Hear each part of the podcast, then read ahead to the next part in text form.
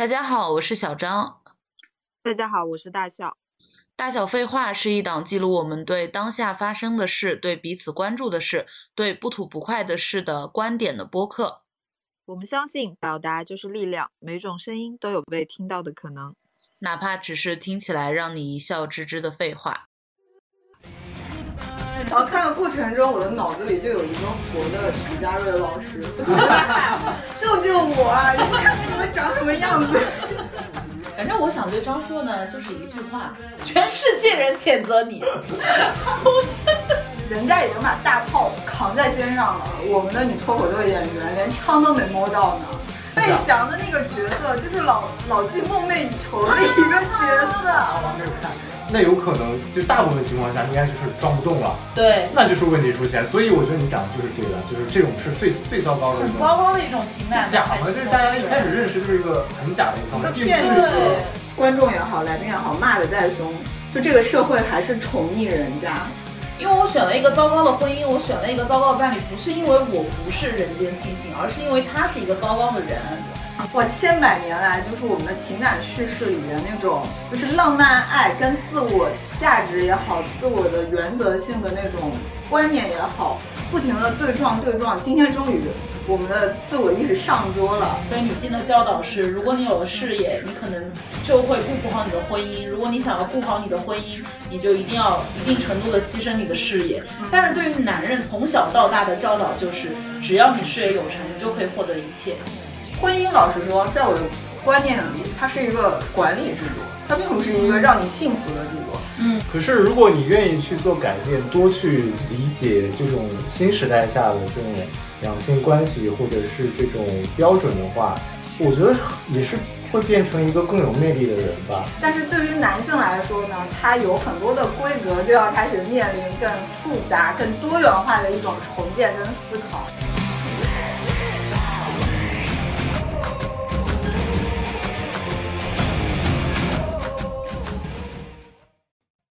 Hello，大家好，我是小张。大家好，我是大笑。我是扎克。好的，大家听到了一个陌生的声音，是因为我们今天又请到了一位嘉宾。呃，扎克的话呢，是我的一个好朋友。那么这一期呢，也是希望给他的，我到底在说？这一期也是说给大家带来一些不一样的感觉。没有没有，好。来来，扎克，给我们的听众朋友们，我还想介绍一下自己。我还想帮你圆一下，我现在这段介绍就是冗长，我就是一带而过就好。大家好，大家好，嗯。好的好的，呃，那我们这一期呢，还是来聊这个《再见爱人三》哦。一年的时间这么快就过去了，呃，录《再见爱人二》的时候的画面还是历历在目。那么《再见爱人》呢，其实本来是我自己个人。每年都还蛮期待的一个节目吧，虽然说我的这两位目前坐在这里的两个搭档好像并不是很爱这个节目。那其实我自己为什么喜欢看呢？是因为，对吧？作为一个已婚的女性，嗯，就是说想在里面看到一些东西，不管是反面教材也好，还是说某一部分还是可以共情到的一些点吧，就还蛮喜欢看的。另外呢，也是。一个看八卦的心态吧，就是那种你平时聊八卦，听听说，哎呀，这个谁谁谁跟谁谁谁闹离婚、吵架、闹分手，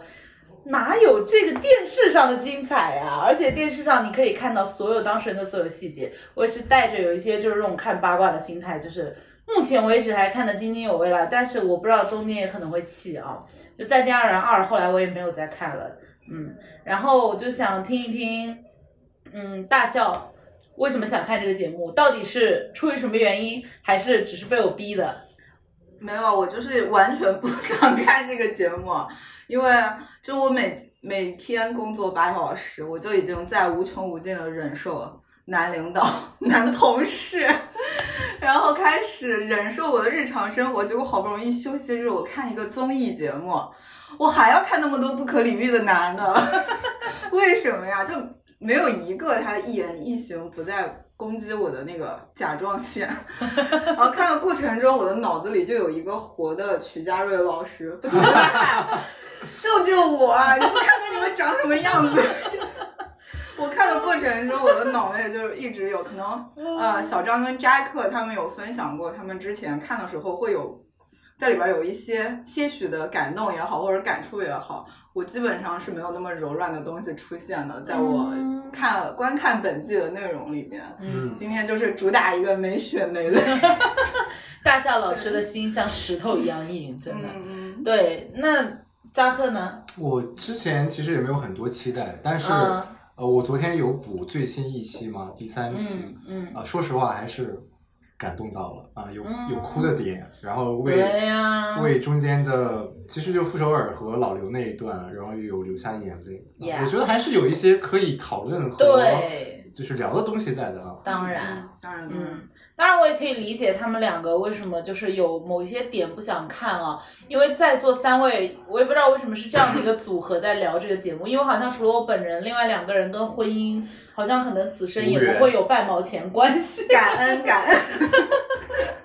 好，对对对，嗯，我们这一期就顺着聊吧，顺着聊顺着聊一对一对聊吧。那我们首先要聊的，应该他们两个人算是本季讨论度最高的嘛？从简单的开始，从简单明了的开始 OK 就是先聊王硕、王睡睡和张硕张硕这一对，对嗯，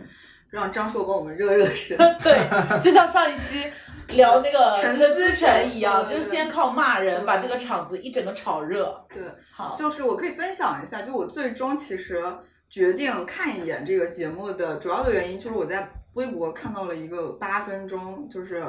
呃王睡跟张硕他们来聊他们婚姻中问题的那个、那一段。片段就是陈述他们当时结婚了之后为什么没有领证，就是因为在婚礼上张硕的朋友性骚扰了王睡睡的伴娘嘛。然后我当时看那那段视频其实挺长的，嗯，然后包括后面 ending 还有黄执中老师发疯的片段，我对对对，笑说我要揍他，就是那个片段，对对对对，然后我当时看完，我就一整个震惊住，就我就愣着，我就在想说，这个事也需要拿出来讨论了。就是现在喷这种男的也要走流程了吗？对，直接喷就好了对。啊，为什么还能就是大家能，就是要一个字逐字逐句去分析他的表情，分析他的词句，就是就是不看不看不知道，一看就是节节开会的一个 状态。哦对，嗯然后就介绍一下这个王睡水和张硕，他们俩就是婚龄三年嘛。嗯表面问题就是婚礼上我们刚刚说的男方的朋友性骚扰了这个王睡睡的伴娘，所以他们俩一直没有领证。然后这段就是伴侣他们生活中的大部分的问题，包括包括但不限于不照顾生病的伴侣嘛，嗯酗酒，还有喜欢团局这些，嗯对，有的没的。嗯，然后我我自己首先想说，就是因为我跟小张，其实我们俩从普通的社交朋友到比较亲密的朋友，我们俩是因为看恋综，就是发生出的友谊。我们俩真的是纵观恋综也好，两性情感节目多年也好，第一没见过这种男的就，第一次见到这种全这么全方位的展示渣男的，多样就是那个网网上都说这个张硕是三季再见爱人以来最差的一个男的。就是婚恋综艺的脚底板吧，我们就 姑且称之为。然后嗯就哎，他怎么能就这么全面的，就是展示出他又鸡贼又懦弱嗯又自私，啊，就一丁点儿基本都做不到，就是一个做人的一个最基本的一个底线 都没有，这样说会不会有点太过分？而且我就觉得特别有意思的一点，嗯不知道你们有没有察觉到，就是其实以前在这种情感节目里面呢，嗯工作人员也好，或者是嘉宾，就是那个后采式的嘉宾对对也好，对对对他们其实就是职业道德上应该是保持那种绝对中立的，就是在对，嗯。这个故事线发生的过程中，你不应该特别偏向性的嗯。去。再看看，对结果我我跟你讲，他们上一期就第二季的时嗯。候，我当时录《再见爱人》呃《再见爱人二》，当时很不爽的嗯。就是。他们当时骂张婉婷也没有在嘴软啊，嗯，虽然后面张婉婷有发生一些事，那个就不谈了，嗯。但是距离我当时看的那一期，当时他们那样骂张婉婷，我其实当时也挺不高兴的。嗯但是他们这一次说张硕，我觉得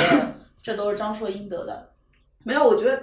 他们说张婉婷其实是情绪性的话比较多，嗯但他们讲起张硕的时候，大家就已经很旗帜鲜明的说，就是在旁敲侧击的问王睡睡为什么就还能过下去呢？对，那个 Melody 还直接说，对就是海阔天空。对对对还说哎那个那个孙怡说什么咱们长得这么漂亮，对吧？对，我觉得那何个必呢？其实就是有一些结论性的那对种对，立场，就是已经表明出来这种情况挺少见的。嗯，你记不记得我们看《换乘恋爱》的时候，有一些嘉宾他已经行为做做到了一定程度，但是那个还在端式的嘉宾还得给他去找补。对嗯，就对，是不能太带动观众的情绪。但这嗯这会儿你就感觉那些艺人已经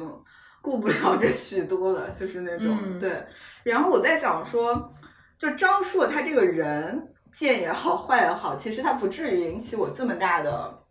情绪吧，或者是这种不舒适的感受。但他整个人呈现出来的状态，给我最大的感觉就是我们观众也好，来宾也好，骂的再凶，就这个社会还是宠溺人家。怎么说？就是他对于自己的表现和言论，他从头到尾有一种充满安全感的平静。我不知道你们能不能感受得到，就是觉得要不要脸啊？就是结像他们两个人之间发生的那个最具争议性的事，就是性骚扰那件事嘛。嗯，就是其实，在当下的社会环境里，这三个字只要出现，就是会像一个风暴中心一样，立刻引来大众的检视也好，讨论也好。但他的那种平静，就是他是如此自然的表示出，就是嗯，他对他男性同盟的那种依恋不可脱离，嗯然后对于这种面对人情社会的那种懦弱，嗯还有对于女性的那种一丁点儿同理心都没有的那种态度的展示，他本人对于这种态度即将就是接下来会被。嗯，电视机前的就是网友们、观众们看到，没有任何忌惮，他很平静，他甚至会发出那种，我觉得我已经好像做的更好了那种。而且他在讲这段话的时候，他甚至是就是真的觉得自己讲的很有道理。问题，他在后采的时候，他觉得，哎，我这么讲，你应该可以理解吧？嗯那我觉得这个某种程度上就是代表了他在节目之外，他之前在生活中去讲他的这一套观点的时候，他其实是获得了理解的，所以他才能够这样去讲。就是我不知道他是不是故意的，但是这种反正在节目上显示出的这种不自知不察觉的傲慢，让我好气啊！嗯，因为我就觉得这不是他一个人完成的事情，对这个是整个社会的氛围去让他有这种安全感、这种平静。而且我想说的是，其实就是这个节目播出之后，事态的发展也没有辜负张硕的那种淡定，他的自如。就是你有看到有支持他的言论吗？从第二集开始，我就看到了很多那种，就是一个被窝里睡不出两种人，还有对，还有还有一个我觉得挺恶毒的说法，就是他们觉得王睡睡在利用张硕的道德瑕疵去控制他。我看到了。可是问题是，结果好像也没有控制。对啊，对啊，就对啊，是。他得到什么好处？对，但是他们其实就是站在了张硕的角度去揣摩一个受害者的意图。嗯，我就觉得这就是社会对他的溺爱，这就是群体舆论对他的溺爱。就是讲到这里，我想要嗯说，就是因为我应该是跟你看到同一个帖子，嗯就会说为什么王睡睡她不离婚，就是她在享受这种快感，她只要拿捏住了张硕婚闹这一件事情，她就可以一辈子在这个婚姻中占据道德高地。只要张硕做什么事不不如她的意了，她就可以立刻把婚闹这件事情翻出来再说。然后包括还有很多人会讲什么啊、张硕当然是人渣，抛除这个不谈，王睡睡也怎么怎么样，然后就让我觉得，就现在这些网友是不是都很喜欢用这种方式去彰显出自己有一些非常敏锐的觉察，去视角，对，去去向外界展示自己特别聪明，就像很多，就像之前很多的一些非常是非分明的案件当中，很多人都喜欢去挖掘那个受害者的一些做的不好的地方，只是因为他们想让别人看到，就是你们都觉得有错，这种这个这一方我不想再说了，因为我嗯说也跟你们说的一样，我就非得说一些哎你们没想到的东西，然后就疯狂的再去挑那个受害者的毛病。你知道我想到什么吗？嗯想到我们之前录性骚扰那一集，大家对嗯范玮琪的态度。对，就是一样的，呃，最终这件事情发生了之后，被舆论攻击，然后自己的演唱会被停办的人是范玮琪。嗯，就哪怕他其实没有没犯没有自己，去对任何女生施害，嗯，我就觉得我们的习惯、我们的传统的思维方式，对于那种不肯跟真正的凶手脱离亲密关系的人，并没有那么重拳出击，而只是怎么说呢？对于旗帜鲜明的反抗这些肮脏思想的女生，她们只是还没有来得及梳理好自己的思绪，没有那么明确的、及时的割席，就要被受到更沉重的审判，这件事情就很让人生气。对呀，对，所以就我讨厌这样说，我觉得太恶心了，但是嗯真正让我的内心能够产生更激烈的情绪反应、负面的东西，是来自于这个更爱他的社会环境。对，嗯嗯，嗯，反正我想对张硕呢，就是一句话：全世界人谴责你。我真的，我那天看到胡彦斌说这个，我真的笑死了。嗯就浅说一下那个演播室的这几位嘉宾，因为呃，看《再见爱人二》的时候，其实我我我我当时录这一期播客的时候，我有讲过嘛，就我当时对演播室的一些嘉宾的某一些言论以及他们的状态。我当时是非常不满意的，其中的代表人物就是黄执中和胡彦斌两个人。但这一期我觉得，嗯，他们说的很多观点，我觉得还是挺有道理的。然后，然后我就觉得，嗯，胡彦斌吧，他他还蛮，就他某些地方还挺是我的嘴替的那种，嗯，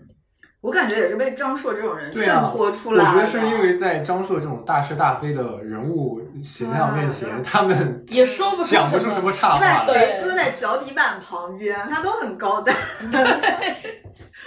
对，也是，嗯，他得谢谢张硕，嗯。嗯 但我其实就还挺想去试图的去聊一个，就是为什么王睡睡不离婚嘛？嗯哼嗯哼，就好多人也会以此去抨击他嘛。嗯但是我不想站在抨击他的角度去聊这个问题，我觉得只是嗯，去想，试图的去理解一下为什么他不离婚。其实我觉得王睡睡他到目前为止对这段婚姻关系、婚恋关系的处理，啊嗯其实还能蛮能体现，就是新时代一点的女孩儿，在这种婚恋关系里面，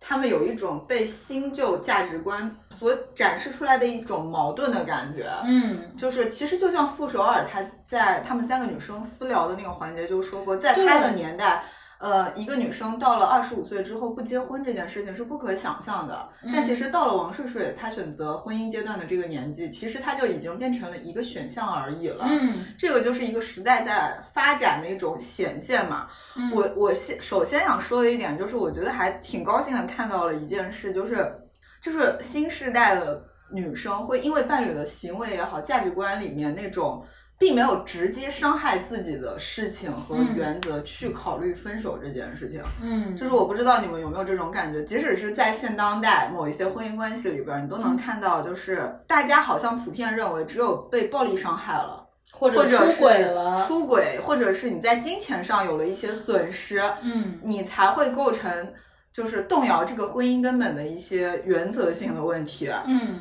嗯，大家才会觉得哦，在此基础上的关系破裂是稍微可以接受的。嗯但是呢，王诗诗表达的这种你的朋友伤害了我的朋友，就这种事情。嗯，有可能在很多的婚姻关系里会觉得这是一个小题大做的嗯问题，嗯但是你看，当他表达的时候，就是包括节目里的傅首尔也好，还是在看节目的我们这些，就是可能是比较年轻一点的观众也好，会能立刻 get 到这个点，就是对，就是呃，你在意你的伴侣是不是一个正义的人，嗯就是你的行为不是要站在我这边，而是要站在对的事情这边。对就这种观念被摆上了台面，我其实是有一点儿高兴的感觉。我就觉得，哇，千百年来就是我们的情感叙事里边那种怎么说，就是浪漫爱跟自我。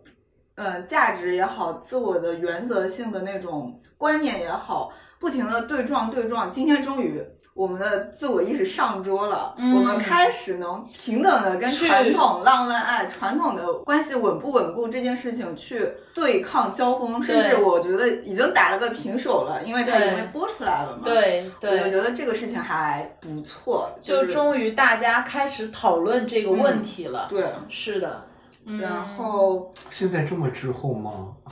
我觉得就是这个事情应该是，我还以为就是早就已经 演变成这个情况。可是如果你因为但是的确啊，提醒我们之前好像没有仔仔细思考这事情，可能因为身边的朋友，大家其实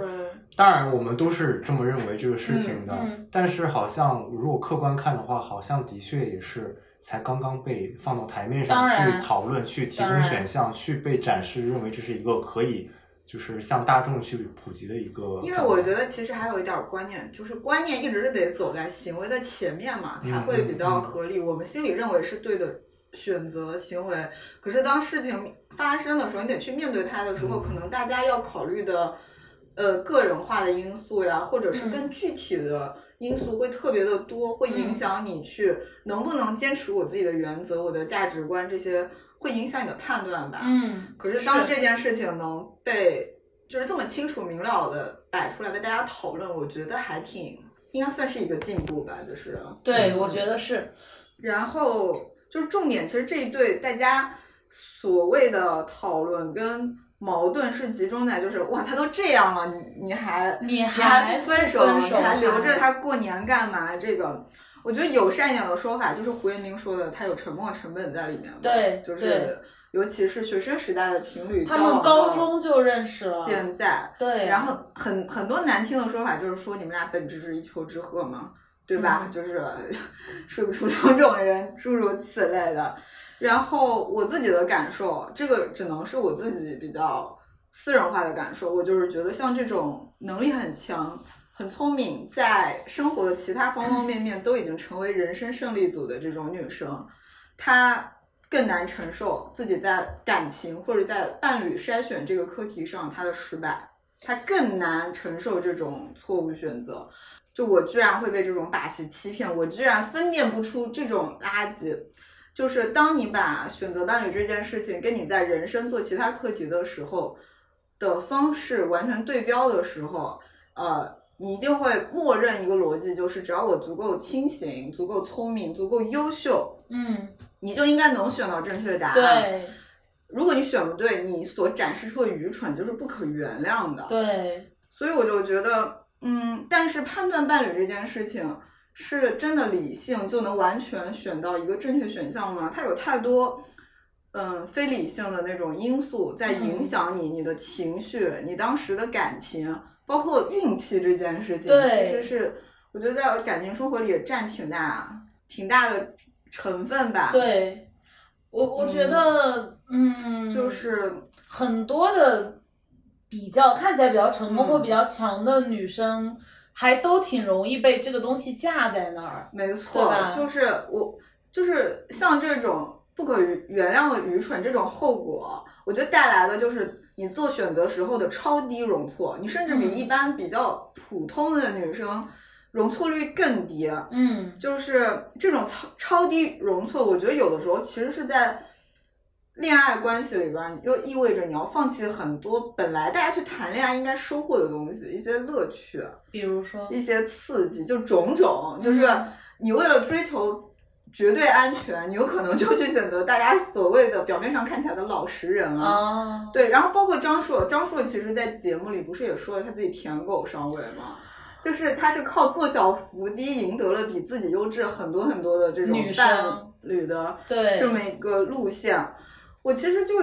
觉得，我每次看到这种组合，我就觉得我，你嗯说，就是，我就觉得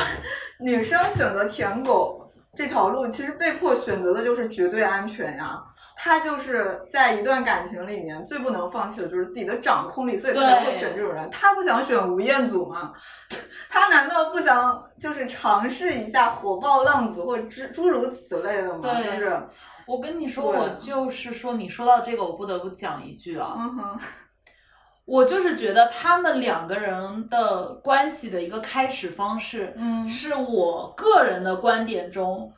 最糟糕的一种情感开始方式之一吧。嗯嗯，那哎，我这个话不能讲得太绝对啊，因为很多人他就是说，哎，这个男的一直追我，一直对我很好很好，然后我们开始这个感情，然后也很幸福，他一辈子都对我很好。那当然是有这种情况，但站在我个人的角度来说，我觉得这种关系的开始方式很危险，因为真的一个男的对你好到。就是好像丢失了自我一样的对你好，不停的对你好，然后当你们的感情开始了之后，我会觉得很多人他会希望我之前付出的这一切，我觉得我应该会得到回报，加倍的回报。对，就这个，我我付出，然后我需要回报，这种观念在情感里很危险。另外一个就是。就是你，你去追求一个人，如果你是用那种倾尽自己百分之两百的精力去追一个人的时候，你这个精力你不可能维持一辈子的。如果你维持一辈子，那就代表你本身就是那样一个人，你就是爱他爱到这个地步。但是大部分人他只是把这个当做当做追求一个比我优秀很多的女生的一种手段，但这个东西不可能维持一辈子。当他有一天。消失了，我这个男的说：“哎，我做回我自己了，我们都已经结婚了。”那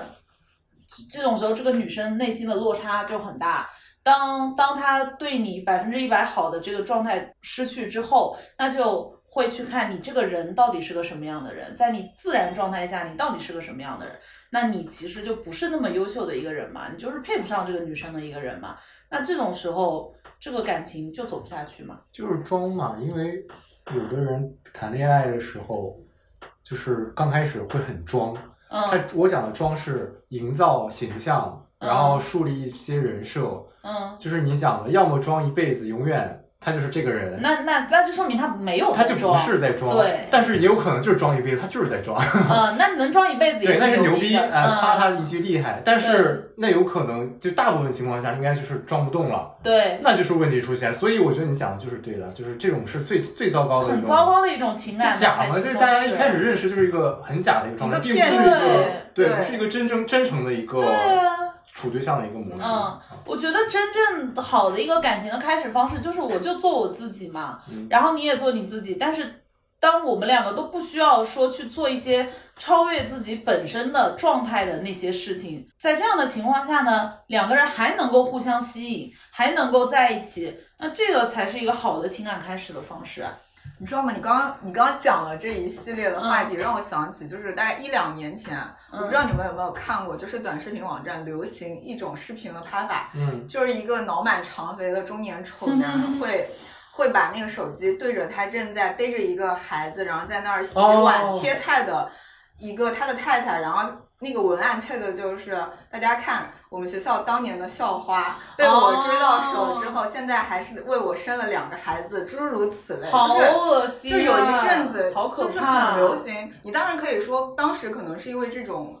内容有流量，所以有很多人他们就会故意拍。但是我就觉得一开始肯定有一两个是真实的，有人或者是他们的这种说法、这种想法射中了很多人。就是在靠这种关系在情感上取得获利的那些人的碰到他们的嗨点了，对对，所以才会其实跟你说的那种东西是一样，他们最终收获到了双倍的快乐快乐，对。然后这个很像一种捕猎的心态，就是对我设圈套让你掉进来，然后我获得成就，然后我就享用，对，好可怕。然后我就其实是感觉像。就我们说的这种模式里，女生不知道这是圈套的时候，她会以为自己成为了能够绝对掌控全局的人。而且我觉得，更就双重离谱的一点就是，外界你周围的亲朋好友在看待这段关系的时候，他们会觉得你最强势，你在这个里边完全主导这段关系的成败，肯定都是大部分的原因是因为你。就像王睡说说张硕一样，哎，你又在那当好人，又在那。扮可怜，又把自己扮演成弱势方，好像显得每次都是我欺负你一样。对，我觉得其实这个不单是沉没成本，而是就是你顺着这条路一直走下来，你想再翻盘，你想再否定这一系列的关系，你不管是你自己内心你要去说服自己，还是你要承受外界你的家人也好，家庭也好，所有人对你这段关系的那种眼神的压力啊什么的，都挺难的。其实这个压力就集中在女生一个人身上，嗯，然后包括。尤其是她自己，就我们东亚女人太喜欢自我归因了。每次发生了什么事儿，别人就会说你要反思反思你自己。对一个巴掌拍不响，苍蝇不叮无缝的蛋，就全是，就是你也不能完全对对对置身事外。所以否定张硕其实就是否定自己选择人生重要的一块拼图的一个判断力。而且我就觉得大家都说女生带眼识人，为什么观察这个人的压力那么集中的，就是在这个女生的身上？嗯，然后包括包括说，你知道吗？现在很多网上喜欢赞扬一种女生，或喜欢追捧一种女生。嗯这个女生是什么人间清醒，哦然后她择偶的时候，她选选择这样的一个男人，她很聪明，她选了这样的一个婚姻。就这个东西，我感觉有的时候像是一种捧杀。然后，当一个女生，我一直觉得我很聪明，我很清醒，我掌控我的人生的时候，但是很不幸，我就是选了一个糟糕的婚姻的时候，我很害怕让别人知道，其实我不是那个人间清醒。其实就跟你之前说的是一个道理，我感觉这种观念，我觉得是要警惕的。因为我选了一个糟糕的婚姻，我选了一个糟糕的伴侣，不是因为我不是人间清醒，而是因为他是一个糟糕的人。我就觉得就是这个伴侣差劲，但这个羞辱其实是印在骄傲女生脸上的一个金印，你知道吗？嗯就是我我即使跟一个烂男人离过婚或者结束过一段关系，从此之后别人谈论你的时候，别人看待你的时候，也总会想起，嚯，他当时怎么选了这样一个人？嗯你和他在一起之后，男性没有得到羞耻，男性甚至在他的男性族群里会得到。我曾经呃，兄弟，我懂你。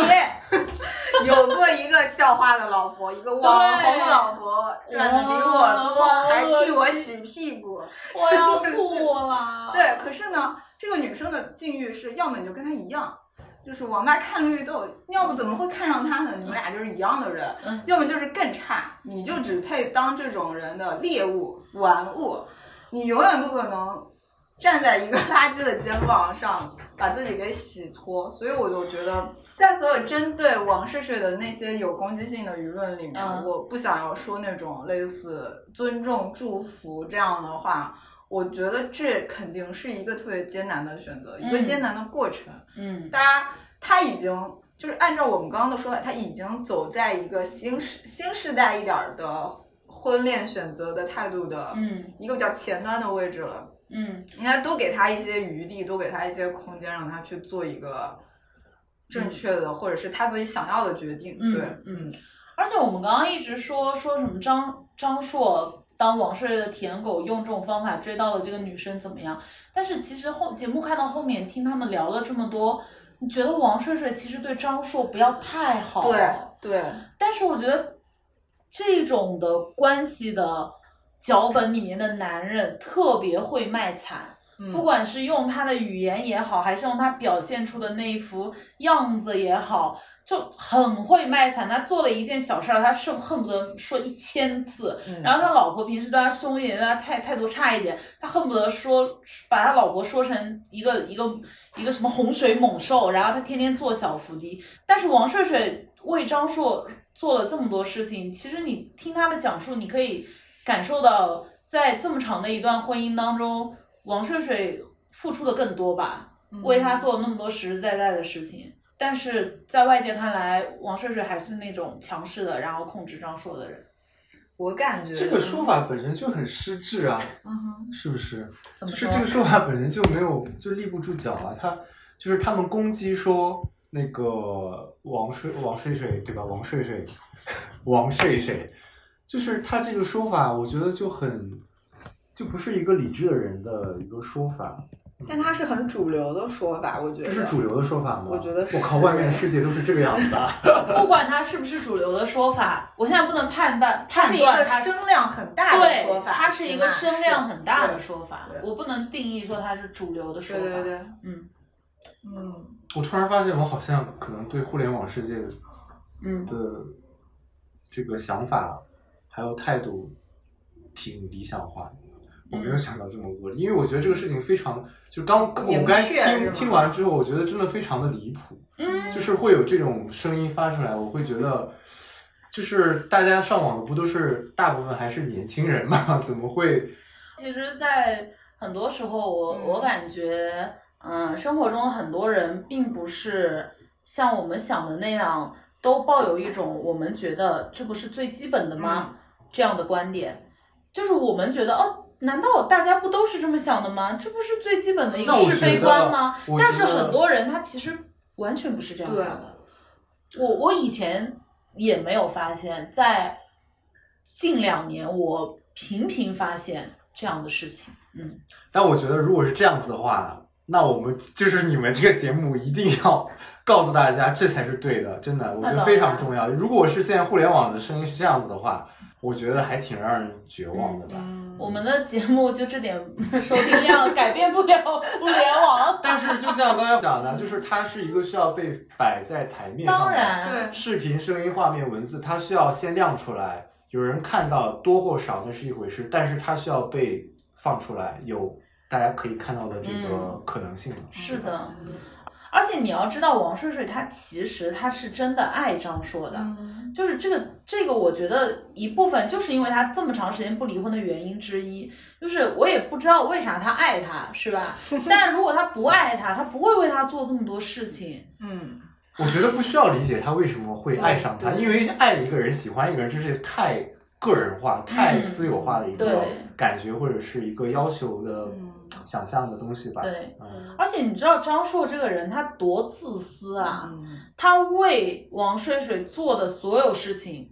都不是为王睡睡做的，嗯都是为他自己做的。他每一次，就是你知道这个节目到现在其实也就才第三期结束嘛，已经有太多次他们争吵的画面了。然后每一次看他们吵架，我就好替王睡睡感到绝望。就是他们在拍那个照片的时候，那个吵架到最后，王睡睡就真的已经抱着头，已经不知道该说什么了。嗯但张睡还是一直在说，你要我说什么，我可以按照你说的一字一句码。我就在想，到底是张硕他理解能力差，还是他笨，还是怎么样？就是我我后来觉得是因为张硕他根本就没有想去理解王睡睡到底想要什么，或者是王睡睡想要的东西不是他想给的，他就假装自己听不懂。他每一次他的求和，他的示好，只是为了解决一个问题，就是解决自己的痛苦。王睡睡每一次他生气，然后他跟张硕吵架，他对张硕说那些话，张硕感到我好痛苦，所以他做所有的事情，所有的那些不值一提的，根本就瞧不上眼的那些嗜好，哎呀，我给你拿张纸啊，我给你披个衣服啊，他做这些事情，他只是为了解决一个问题，就是我怎么样用最小的成本。让王睡睡不要生气，从而让我自己从这种痛苦中解脱出来。所以那个 Maddie 就说嘛，说他每一次都是在治标而不治本，但是他要的也只是把这个标治掉就好了。那个本是到底是什么？也许他根本就不想知道，也许他知道，但他不想做，所以他就假装不知道。也许是他根本就没有那个能力去理解这个问题。所以我觉得张硕他他真的没长大，他真的就是自私。我觉得他不是没长大，其实我觉得这两个人对于一段关系的理解或者是诉求天差地别。嗯，张硕这种人呢，你们看过《造梦空间》吗？我觉得他就很像一个梦境制造造景师，嗯，就是他追求的感情里面是一个情境。他要的是一个符合自己想象的情境，对，一个在家里做家务的像妈妈一样的老婆，一个可以让他嗯、呃、平时休息，然后周末可以出去跟朋友喝大酒的那种生活方式，生活环境，然后一个随便用一些小恩小惠，披一个毛巾，送一朵小花就可以满足的那种老傻傻的傻傻的老婆，对，嗯他想满足的是这个东西，所以他在婚婚恋关系里所有的行为、所有的做的事情、说的话，都在设置这种情境。对，包括他自己的理想情境做不到之后，他就改变了方式，他把他们俩的这个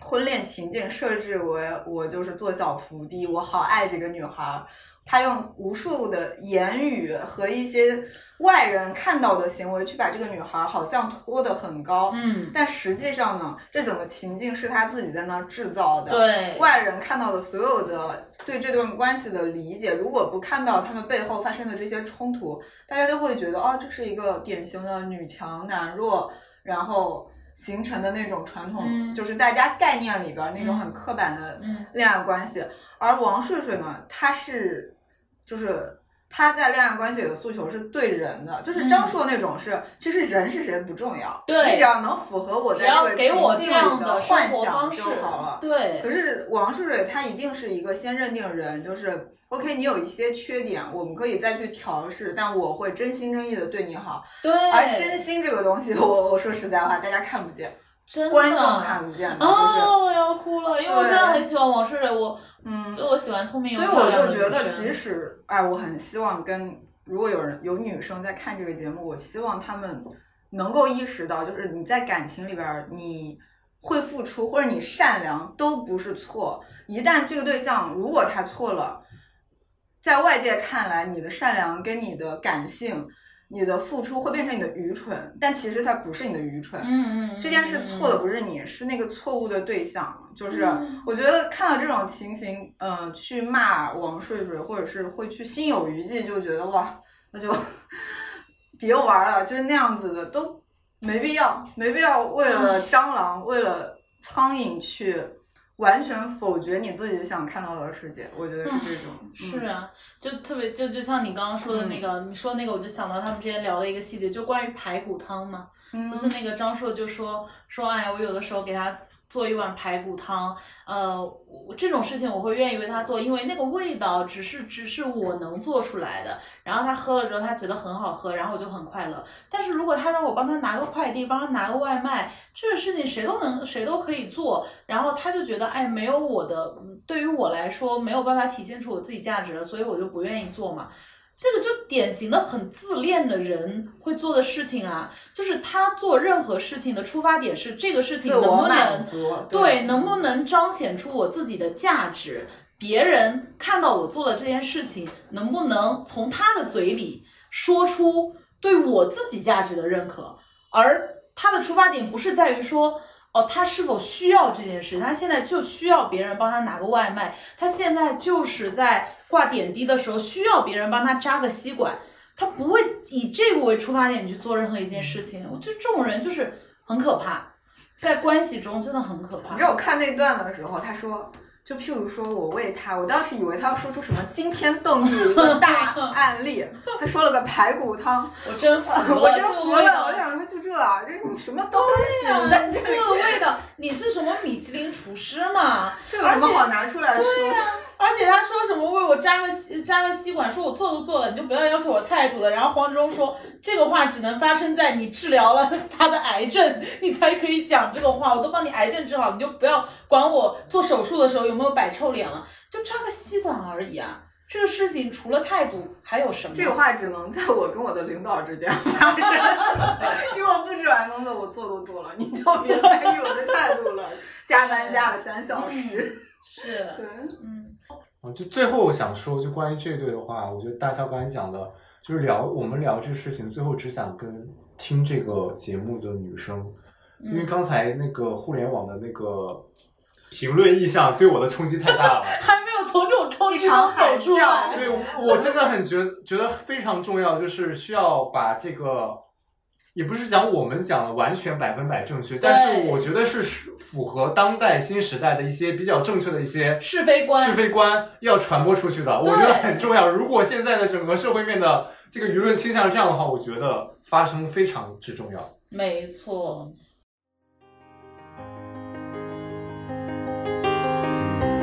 close enough to start a war.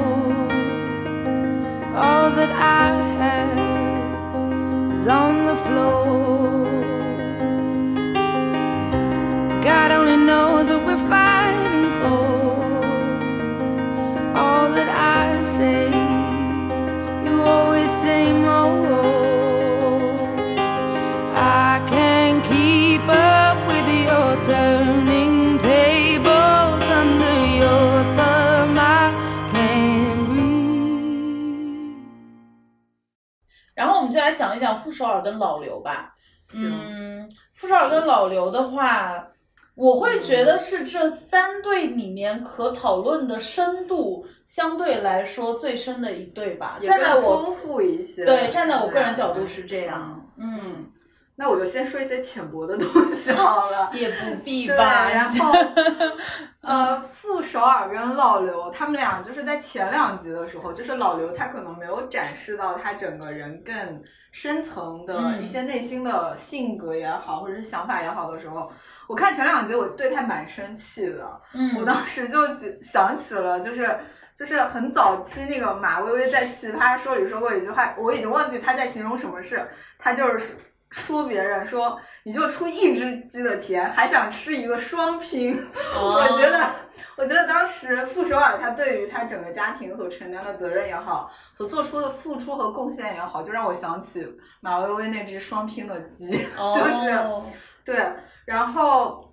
我比较想。就是把傅首尔这个人对标给我当我以前看过的一部日剧，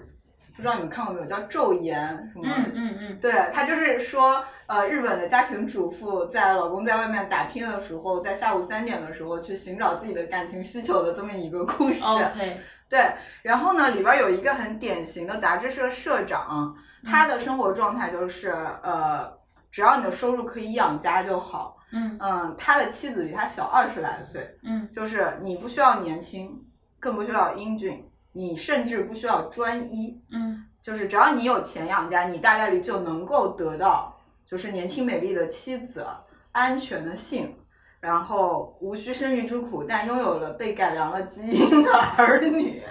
对，因为他、嗯他的妻子好像是一个以前的模特还是什么的。嗯然后有更理所当然的夫权威严，因为他可以掌控整个家庭的经济来源嘛，你的生活水平也好，你的消费自由也好，全部仰仗这个人的一念之差、一念之间的态度。然后，呃，稍微这个男的，我们给他升级一点儿，就是他长得稍微平头正脸一点儿，然后他就有可能作为一个嗯完全养家的男性，然后依照依靠自己的主妇的太太获得，例如更加完整、更加精致的那种社会名片。就是在那个《爱情而已》里边儿有一个男的，他就是一个公司的老总，就你记得吗？叫蒋杰。他呢，他就是一个呃，对自己公司所有人宣称，就每周日下午嗯我要跟我的家人吃一顿饭，要跟我的家人团聚。今天什么工作、什么会议都不能在那个时间段来找我。于是呢，他凭借这种良好的家庭形象，得到了事业上更多的机会。董事长好喜欢他，小长哎，啊，就是立业成家，大项目一定得交给你这种人，嗯就是这样子。但事实上，他在家庭中，他就是完全不顾虑自己的妻子和孩子的思想、他们的需求，然后包括他每周只有下午周日这半天跟他们吃一餐饭，其他的时间他也把家当做一个旅馆，嗯也会去跟那种漂亮的女客户搞一搞暧昧。虽然他没有实质的出轨，但他会有这种行为。嗯然后在这个电视剧结束的时候呢，这个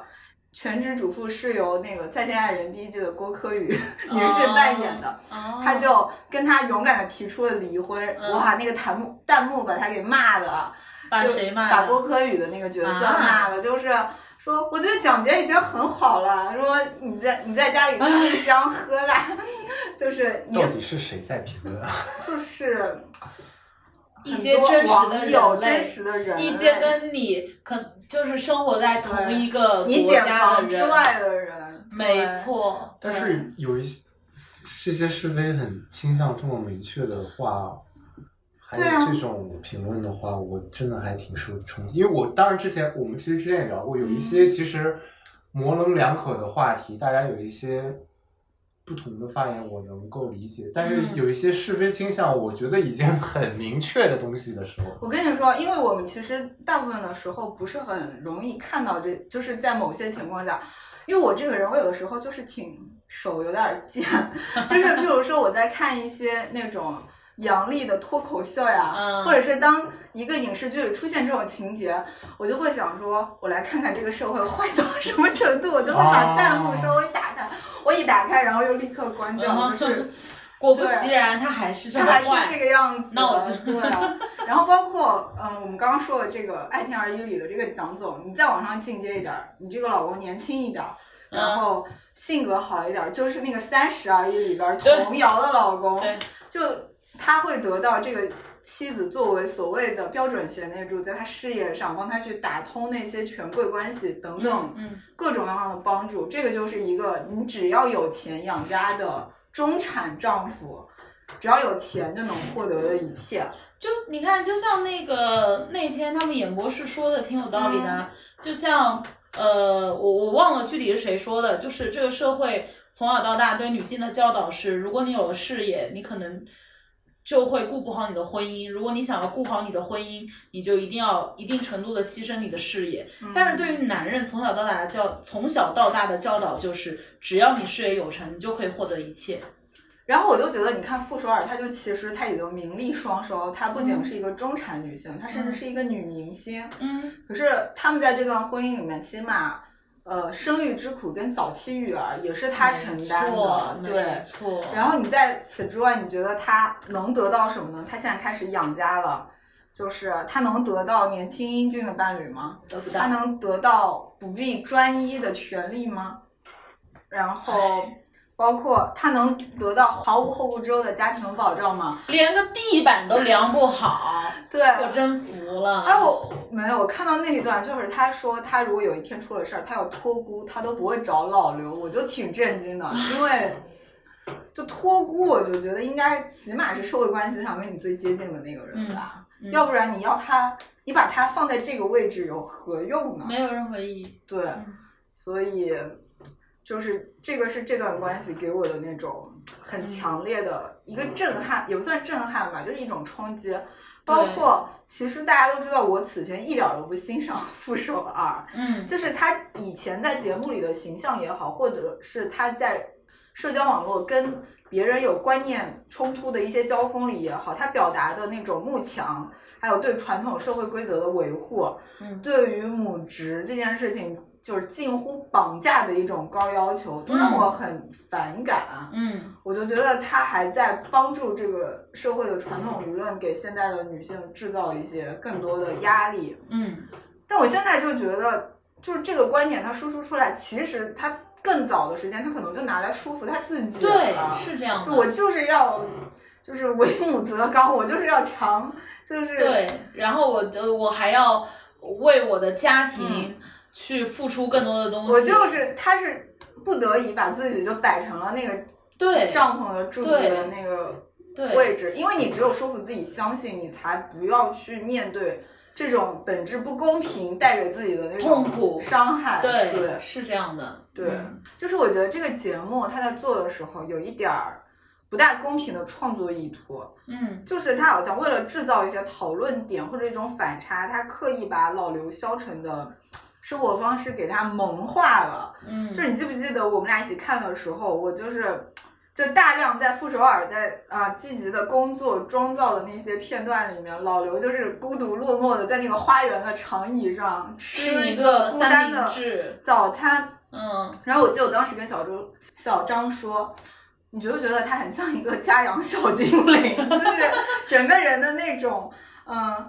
超出人类喜怒哀乐的那种氛围。嗯嗯嗯，就是，可是我我说实在的，这是一个生活的常态吗？就是你换一个思路，他如果在他的大别墅的那个真皮沙发上翘着个腿，吃着豪华的寿司套餐，然后在那儿刷 iPad，你还会觉得哇，好他可怜吗？他可怜吗？你你会涌起那么多感性的思绪吗？就是我就觉得他让他坐在花园长椅上吃早餐这个段落太像为了塑造性格而去创作的对了。对，其实老刘到底有多可怜呢？他的可怜，他的内心的痛苦，到底是他自己给他的，还是这段婚姻给他的呢？我觉得他不可怜。对啊，没有就是把他塑造成嗯那样子嘛。然后之前网上就有一个一直有一个很热点的话题，因为当时其实不管是演播厅的嘉宾，还是包包括我个人啊，嗯我当时看的时候，第一反应就会觉得啊，是不是一个性转版的家庭主妇的困境呢？但后面我就会觉得完全不是啊，就是家庭主妇要付出的东西。你知道我我是怎么打破自己这个观念的？嗯我第一个，当时我，当时我第一反应是说，哎，这是不是一个性转的家庭妇女的处境呢？后来我突然想到说，但是傅首尔没有出轨啊，嗯家庭主妇的老公，你时刻要担心他会出轨。嗯然后我就进一步的开始想老刘跟家庭主妇的不一样，我就发现简直太多了。嗯就是一个家庭主妇，她要做的事情比老刘多太多了。在他们的孩子更小、更需要人照顾的时候，是傅首尔还是跟他共同去承担这个事情的。就我就不谈生育孩子这些了啊。然后呢，其实现在老刘的孩子，对吧？傅首尔的儿子已经长大，他已经是一个中学生了，他完全可以顾好自己的生活。其实老刘一天不需要付出太多的精力在他身上的。然后傅首尔既没有出轨，还在为家庭去分担这么多东西，他在努力的做一只双拼的鸡啊，他甚至还会为自己不是一只双拼的鸡而感到些许的羞愧愧疚，他觉得自己应该做更多。他对老刘有什么要求吗？你只要把地板量好就行了，你只要把手机相册里面的照片帮我导好就行了。然后老刘还做什么了？他这个痛苦到底来源于何处啊？为什么要把这个压力放到傅首尔身上啊？对不对？傅首尔对老刘的要求就是，就是我希望老刘对我说我爱你。他跟我在一起这么多年，他没有夸过我漂亮，没有说过我爱你，他对我说的是祝你高飞。我觉得他就像像一个工作上的伙伴，他不像我的丈夫。那天我们两个在家看电视嘛，我跟大笑在家看电视，我们两个就说，我老公要是像傅首尔这样，我一天都要说一万句我爱你。对对，对不对？就是我老公，你看又在乎我的感受，又在乎我的尊严。他他对我说爱自己挺好的，我我我为你高兴，我希望你能够爱自己。然后呢，他还关注孩子的心理，关注孩子的教育。他他对我的要求就是让我对他说我爱你，就是提供些许两性之间的情绪价值最基。本的情绪价值吧。我们那天就是我还跟小张讨论说，如果我老公是傅首尔的话，我就把孩子交给保姆，然后我就飞去他工作的地方，在那个 酒店里铺满玫瑰花，写满我爱你，就是对呀、对，让他被爱包围。我的情绪价值我给满，我拉爆，我真的。就是，对，而且我就觉得，对于老刘的处境，所谓的那种美化，或者把他这个人物形象的萌化，使他变得更可爱，其实是在固化社会对所谓女强人的的那种刻板婚姻生活的一些不友善的印象。对对，就包括为什么这个男的结完婚会变成这样。他们的伴侣必是不温柔的，必是没有女性魅力，他才不说我爱你的。必是需要他去牺牲所谓的男子气概，才能够包容，才能够承担这段婚姻走下去的。嗯，但是事实并不是这样的。当一个关系双方里面，这个老公跟这个老婆同时接受这样的社会观念的驯化的时候呢，作为女强人的妻子，我觉得 双拼的鸡就是体现在她既是软弱无能的老公所造成的就是这种生活压力的分担者，嗯，她也被迫成为使他成为弱者的那个原因，哪怕他根本就不是。对，所以我就觉得太离谱了，太辛苦了，难怪王叔叔会说要我我早离了，真的很辛苦，就是生活在这种。是啊，嗯我就记得，我就记得傅首尔那时候说，嗯，说，我有一天竟然发现我自己是成为了一个可以不需要伴侣的人，嗯但是这个过程是非常痛苦的。嗯嗯，然后我就觉得，唉，我当时就共情了，就是而且狠狠共情。我觉得不仅是不需要伴侣的人，所谓现在是互联网所提倡的、所推崇的那种风心所爱也好，人间清醒也好，如果真的有人成为了这样的人，他一定经过很多的痛苦，是的，他一定被 被感情、被生活狠狠的打击过，才会成长成那个样子。嗯所以这个节目其实让我看到了一个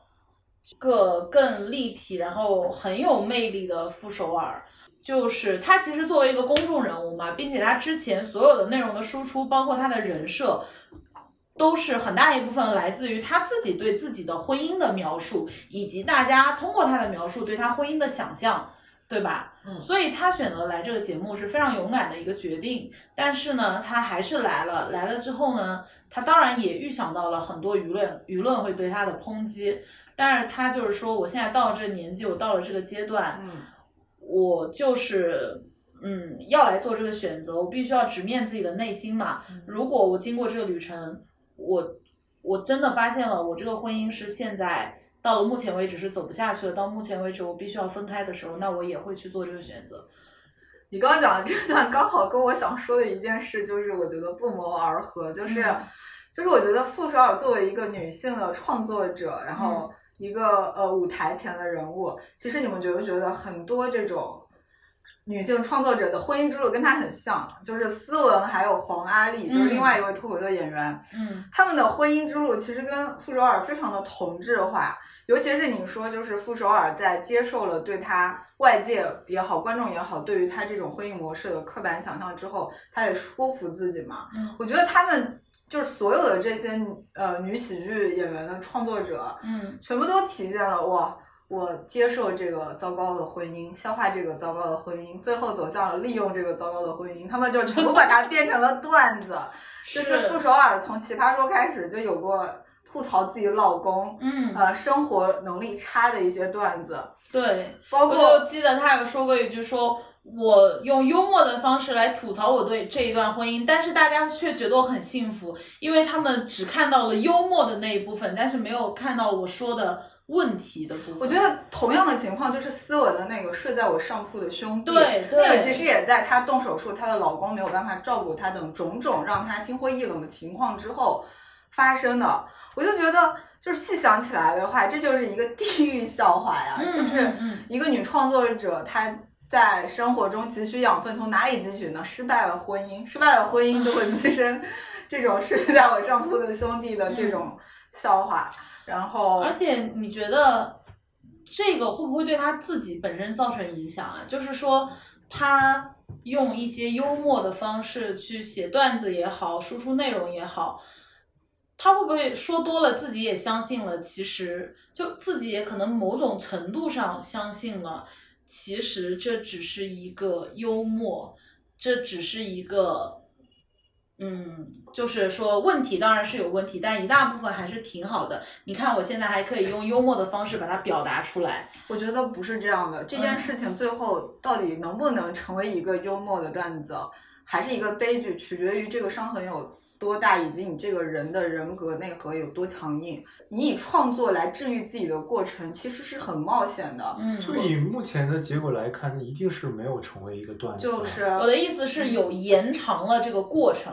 我就觉得这个对撞的过程一定是很痛苦的。嗯就是如果如果你成功了，就是你能，它能帮，它的确能帮助创作者，因为它能帮助你更好的分析，更好的去剖析它、归纳它，然后在这个事情上有更多情感以外的思考嘛，它才能嗯成为段子。嗯可是不好的结果，我说一个人就是林奕涵，他嗯巨大的伤痕跟他想在创作创作中治愈自己的这个目标发生冲突之后，他失败了，这个伤痕太大，他的人性的那个内核也没有那么强大到足够消化这件事，于是悲剧就发生了。嗯嗯嗯，就是我觉得这个都是女性的创作者面临了一个挺典型的难题。嗯对，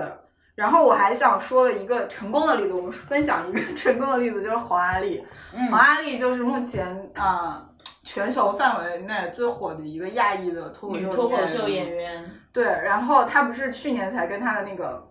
高管老公离婚嘛？离婚，嗯对，她是四月离婚，然后二月初的她最后一个专场，那个专场里真的就是大肆的讽刺这段婚姻，讽刺她的老公，看的人我只能说酣畅酣畅淋淋漓。我刚刚也想说，就是嗯我真的觉得啊，我在此说一个题外话好了，我希望大家对我们的女脱口秀演员、女创作者真的多点儿宽容，就是多点儿空间，创作的空间。我就觉得。人家已经把大炮扛在肩上了，我们的女脱口秀演员连枪都没摸到呢，就这才哪到哪儿啊？我感觉杨笠跟黄阿丽比起来就是个 lady，真的就是个 lady。然后，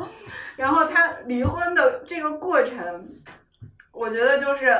特别有意思哦。他那个段子里有一个段子，我就我非常想跟大家分享，我觉得适用于所有女女强男弱，呃，不用，就适用于所有的男女性的这种婚姻顺直人关系的婚姻。就是黄阿丽说了一句话，就是说。我如果有一个妻子，我都不敢想象我会有多成功。就是对对，就是表达了对于一个嗯家庭主妇真正能够在婚姻里、家庭里承担起自己责任的那种主妇的一些肯定价值敬意。对，嗯然后这件事特别有趣的一点是，他们俩结婚的时候呢，黄雅丽并没有成名，嗯可是她的老公是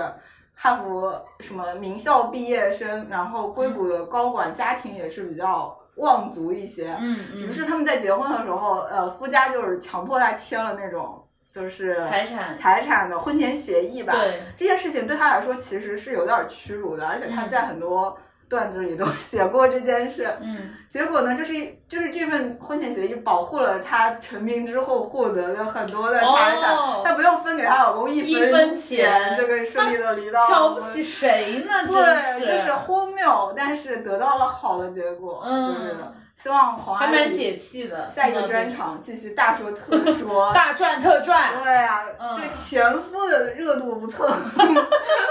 快说不过去了。对，嗯嗯其实就是傅首尔在整个节目三期的一个历程中，就有的时候真的不愧是一个内容的输出者，嗯因为他就展现出了很多时候的一些幽默啊，一些控场能力，还有一些内容的输出和表达，以及对其他嘉宾的一些理解。我就觉得，嗯，就就算之前我。对于看很多节目的时候，对傅首尔的一些表达还颇有一点点看不上，但是放到这个节目里面，我真的觉得，嗯，起到了很大的一个作用。但是他说了一个让我就是印象还蛮深的话，就是他们也是在拍照的那个环节嘛，然后那个摄影师就问他们，就说，呃，觉得他们自己是一个半圆还是一个完整的圆？那那个时候。然后傅首尔就说：“我为什么一定要是根圆呢？我是一个不断生长的线，就是可能原本我我我我是一条线，然后我一直在变化呀，一直在生长啊，然后我现在可能还没有成为一个完整的圆，但是我已经是接近一个完整的圆。我永远不可能跟另外一个人拼成一个圆，我一定是自己完成我自己的生长的这个路径，然后直到我自己成为一个完整的圆。然后我就觉得他说的好好啊，嗯我就觉得这个东西真的表达出一个生活态度，但是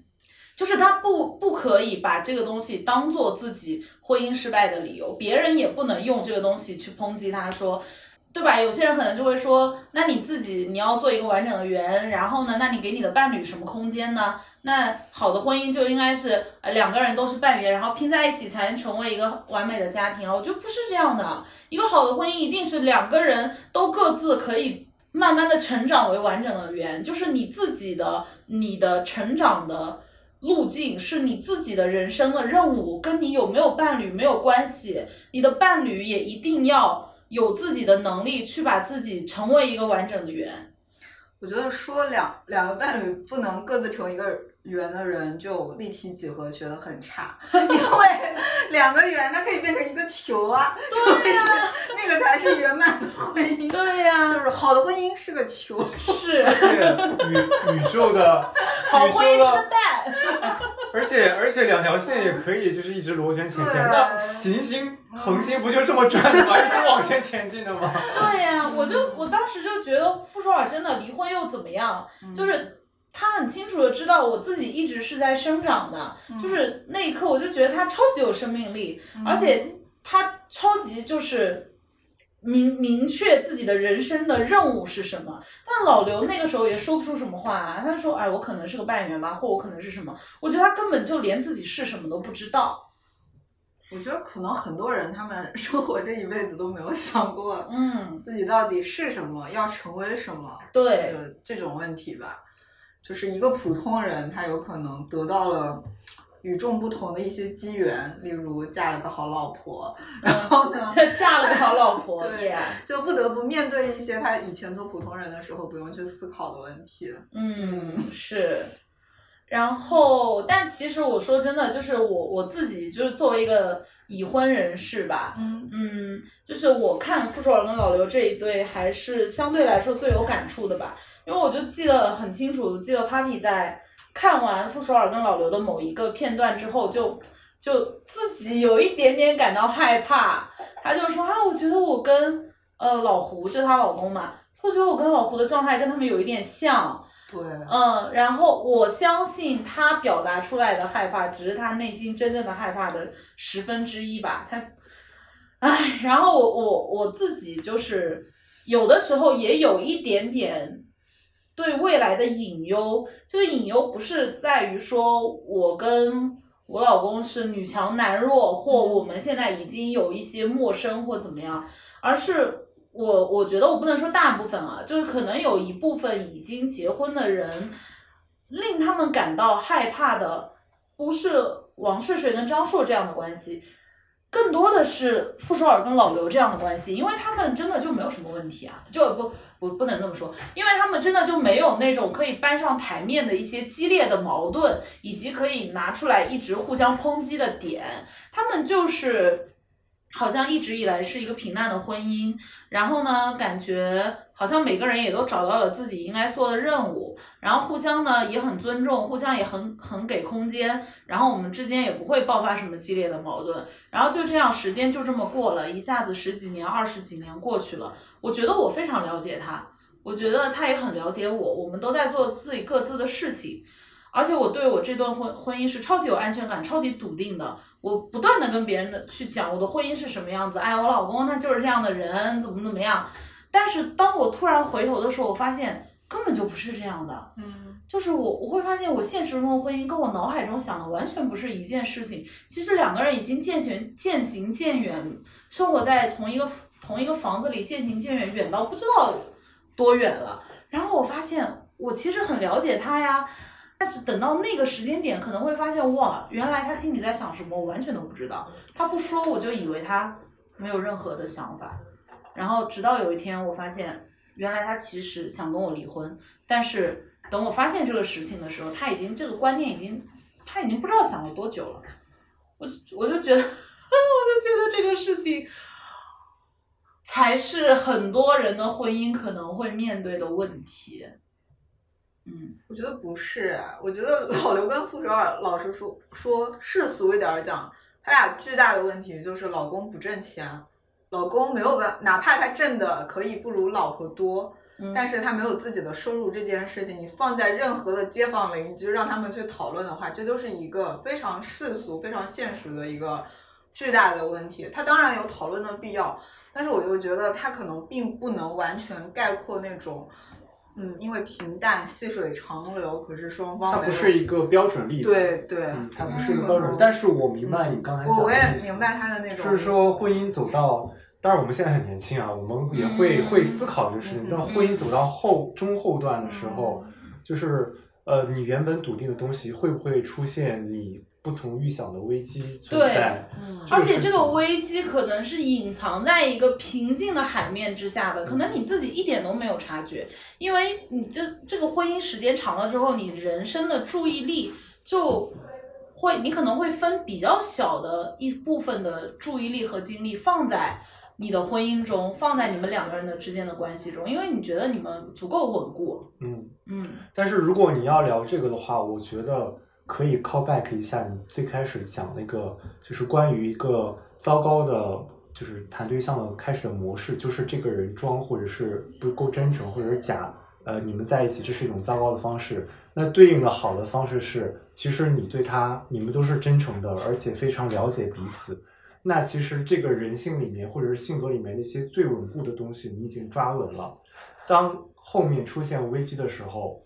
比如说，假设你的老公出现了像老刘一样，突然开始迷恋自我或者是自私的这种感觉更靠前的时候，他会对这个感情可能算是一种危机吧。但是因为你前面你们已经抓住了他这个稳固的点，就是可能他是一个有良知的人，他是一个珍惜你对他前面付出感情的人，那他可能在出现这种危机的时候，他自己可以化解掉，他自己会去处理这个事情。嗯就是说，我觉得危机会不会出现，我觉得大概率呃不不能讲大概率，就是没有办法确定它一定不出现。但是我觉得好好的地方在于说，因为是一个好的关系，所以有信心他能够去你的对象、你的伴侣能够处理好这个事情。嗯，我觉得最可怕的不是我不了解这个人，而是我以为我了解这个人。其实我想说一件事，就是，呃，刚刚扎克说，婚姻不稳定的某一个起因，是因为在这段关系开始的时候，有人演戏了，有人假装了嘛？嗯会不会有一种情况，就是开始的时候彼此都真诚，嗯可是过程中我们又真的变化了，对我们彼开始此的成长，不见得需要到演戏，我们彼此就真诚的成长了，都像傅首尔一样变成了不同的线，可是这个嗯线的确就是按照它自由生长的方向，它得飘去别的地方了。嗯嗯嗯，嗯会这样，对我觉得会，我觉得所以我就觉得，就是不用找自己的原因，本质会不会可能婚姻关系它就本身不是一件理所应当要稳固的东西十拿九稳对呀。它就不是一个理所应当要稳固的东西，所以你用它来就是处理两个有可能自由生长的人，天生就是会出现这种问题。，对，也许就是大部分人都有这种问题。只是有一些人就会抑制自己的生长，以求婚姻的稳固不固。，我觉得我自己的观念是，呃，有一些婚姻能走到尽头，靠的是，就是爱，当然可能它升华到另外一个嗯。境界，我们暂且不谈。我觉得靠的就是义气，嗯，就是我们要对彼此良知两啊肋插刀，就是 对呀就是是你你有可能都不是说良知多么道德上多么 无瑕的人，可是你就是我得对得起这个人，他也嗯。对得起我。有的人就是靠这种东西在嗯。婚姻这个单薄的制度，因为婚姻老实说，在我的观念里，它是一个管理制度，它并不是一个嗯让你幸福的制度。嗯它有可能是某一个地区的管理者为了让这个社群更加稳固所滋生的一个东西。嗯包括尤其是咱们东亚国家的婚姻制度，它跟户籍、财财产、生生育育、教育方方面面挂钩挂的特别的紧密。嗯它的确并不是一个能够有过多的余地去讨论你的自我生长、你的情绪、你的嗯种种的这些这种东西的制度。嗯。可是这种东西呢，却又容易在这个笼子里发生变化，嗯，所以我就觉得，哎，所以让我感觉到会有一点，嗯，也不能说非常害怕吧，就是有一点隐忧的是，就是嗯。就是互相的改，我也不一定说成长吧，嗯就是互相的改变这件事情，也许是不可避免的，嗯或者如果它要发生，我没有办法阻止它发生，嗯如果它要影响到婚姻，那到底是追求自我还是追求婚姻？可能从理性的角度来说是要追求自我吧，但是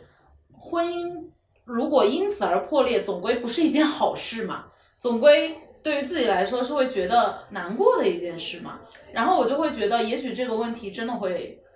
发生，但如果当它要发生的时候，我可能没有办法阻止它发生。另外就是两个人在一起时间长了，可能你没有办法很敏锐的去察觉到这个事情正在悄悄发生。我就觉得有可能就是很普世的这种大概率有可能发生的事情，不用太焦虑它，或者是去嗯担忧它吧，因为就是你这样，那说明很多人有可能他也也这样。当社会形态发展到大家都这样的时候，嗯。可能总会有人。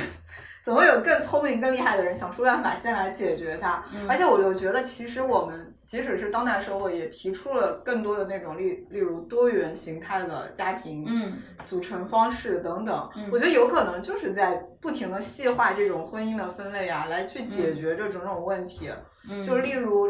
就是除了以这种姻缘、性缘这种方式连接两个人，会不会有其他更稳固的方式来形成小的社会单位呢？嗯，就是这个不就是大家正在解决的问题吗？反正就、嗯，对。又引起我的感触呢。对我懂，是因为毕竟你身处其中，啊对，毕竟我局中人。对，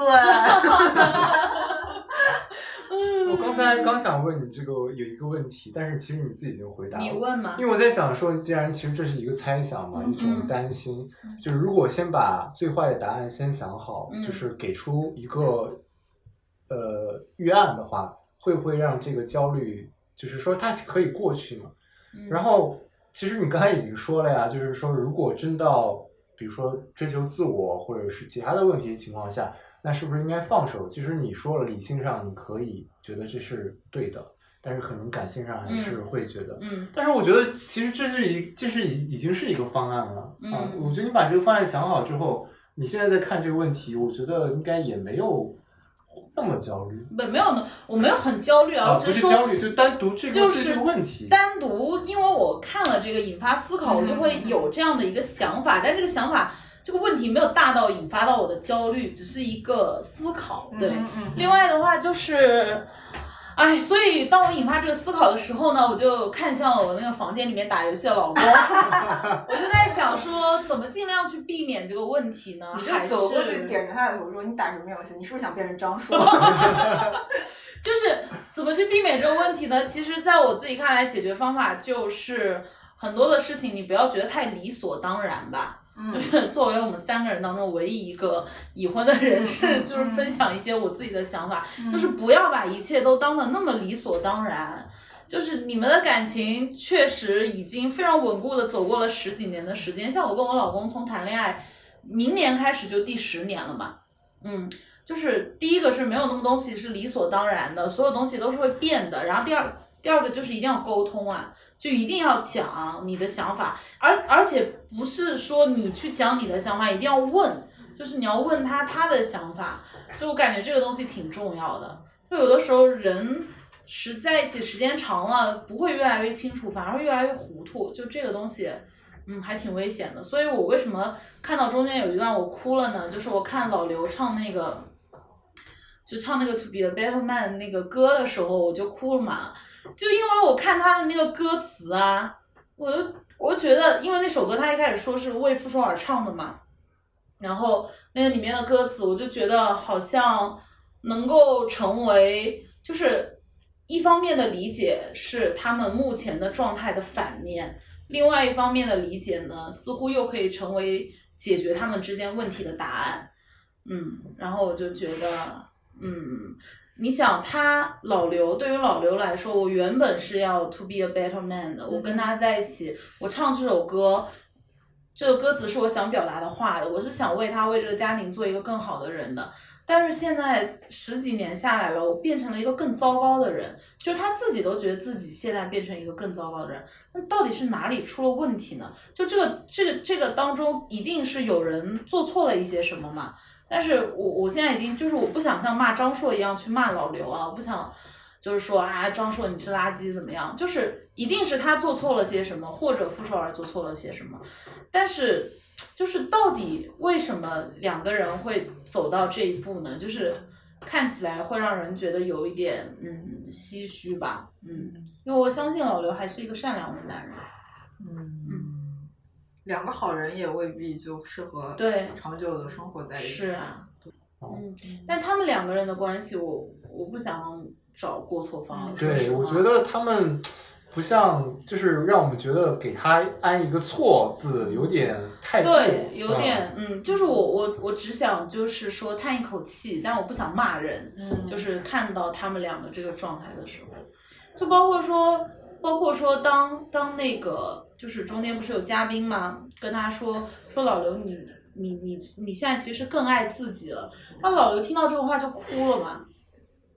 就就我感觉他那个哭是他在这个节目上第一次打开心扉，他之前一直在说一些结论性的话，他其实没有去讲他心里的想法，就他哭哭在哪儿呢？他会觉得说哇，原来原来造成这样的情况是因为我更爱自己了，然后我感到原来是因为我我太自私了，我只考虑我自己的感受，导致我们两个人走到走到这里，导致我们的婚姻要破裂。然后他开始有一些羞愧而而哭，然后傅首尔这个时候去安慰他说：“老刘，人爱自己没有什么错，我为你感到高兴，人就是应该爱自己。”然后这个地方我也哭了，然后我就会觉得说，其实老刘他他就是不是一个坏的人呐、他他在为自己更爱自己而感到羞愧，而傅首尔跟他说人就应该爱自己的时候，是因为傅首尔已经，就是我感觉傅首尔已经在就是另外一层了。就是傅首尔已经知道人要爱自己，并且人就应该更爱自己，而老刘在听到别人对他这样的判断的时候，他会感觉到难过。就其实，在这一点也让我感觉到，他们两个人很多的想法已经不在一个层面上了。嗯我觉得关于更爱自己这一步，老刘的羞愧也许在于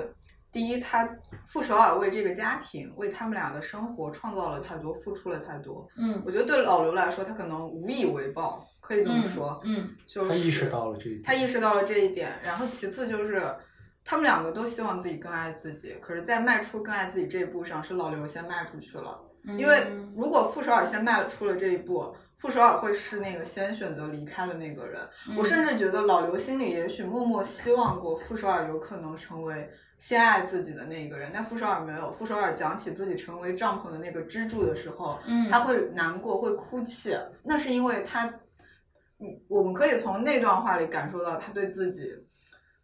不要爱自己更多，爱这个家更多嗯的那种责任感和那种，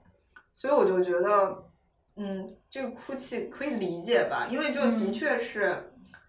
能力的问题，他没有别的东，嗯没有别的可做了，对吧？嗯我相信，如果如果今天冲冲出来一个疯子，老刘说不定会为傅首尔挡子弹，却没有办法跟他在一个幸福的家庭里去共同完成。我觉得在这一对夫妻的关系里，我们就是可以更加明确的感受到，人的感情就是很复杂的。嗯你可能是好人，但你不可能是个完人，嗯你不可能每个方面都。就是做到在一段感情里，我的行为做到满分，你嗯高兴我也高兴。而且我其实想说一件事，就是就是有一些坏的伴侣，他嗯未必是一个坏人，他有可能对于陌生人、对自己的同事、对路人，他可以很温柔，他可以很友善。嗯那是因为那个人跟他的关系不大，我们之间没有恋爱关系，没有亲缘关系，我们嗯就没有所谓的利益连结。嗯嗯，而当你和你的伴侣是一个亲缘关系，或者是身身处在一个稳固的关系里的时候，嗯你们俩其实是有利益勾连的。嗯就是当你们目标一致，你们所谓的相爱的时候，你的快乐就是我的快乐，所以我们的利益是一致的。这个时候，我们自身的感情也好，关系也好，就是特别美好的。嗯可是当有一天爱消失了，或者是我们成长的方向不一样了，嗯我们的利益就不一致了。嗯你快乐了，我就不快乐了。嗯 就是所谓的更爱自己，所以我就觉得，好人未必是好伴侣，未必是适合的伴侣。嗯。就那为什么老刘就是就中间有一个地方，傅首尔问老刘一个问题嘛，嗯然后老刘就是那那那个机制是我我问你一个问题，你可以不回答吗，嗯嗯然后傅首尔就说你要的改变为什么不能在婚姻中完成呢？就是你们觉得如果老刘离婚了，他会变得更好吗？我觉得他会变得舒适。嗯，对，是，嗯，我觉得不可否认，就是他走到今天这种对自己的自我极端不满或者是压抑也好，是因为优秀的伴侣衬托跟这段婚姻。就是多少带给了他一些，就嗯所以我就我们以前就说过好多次，就是所谓的男权社会有很多刻板印象，其实是加诸在男人跟女人身上的。对呀、我觉得老刘可能还残存一些 良知，所以他不能特别心安理得的接受这一些。是，那我就想说，世间有多少死皮赖脸的 软饭男呢？他们也就软饭硬吃啊，对啊，他们也就也就心心安理得的承受了那那一些所有啊，就是只享受厉害的伴侣带来的优秀的之处、优质的嗯益于自己的地方，然后自己也不做任何事，还是活得很好呀。嗯，是。Someone to love me. I need to rest in arms. Keep me safe from harm and pouring rain. Give me endless summer. Lord, I feel the cold. Feel I'm getting old before my time. As my soul heals the shame. I will grow through this pain. Lord, I'm doing all I can to be a better man.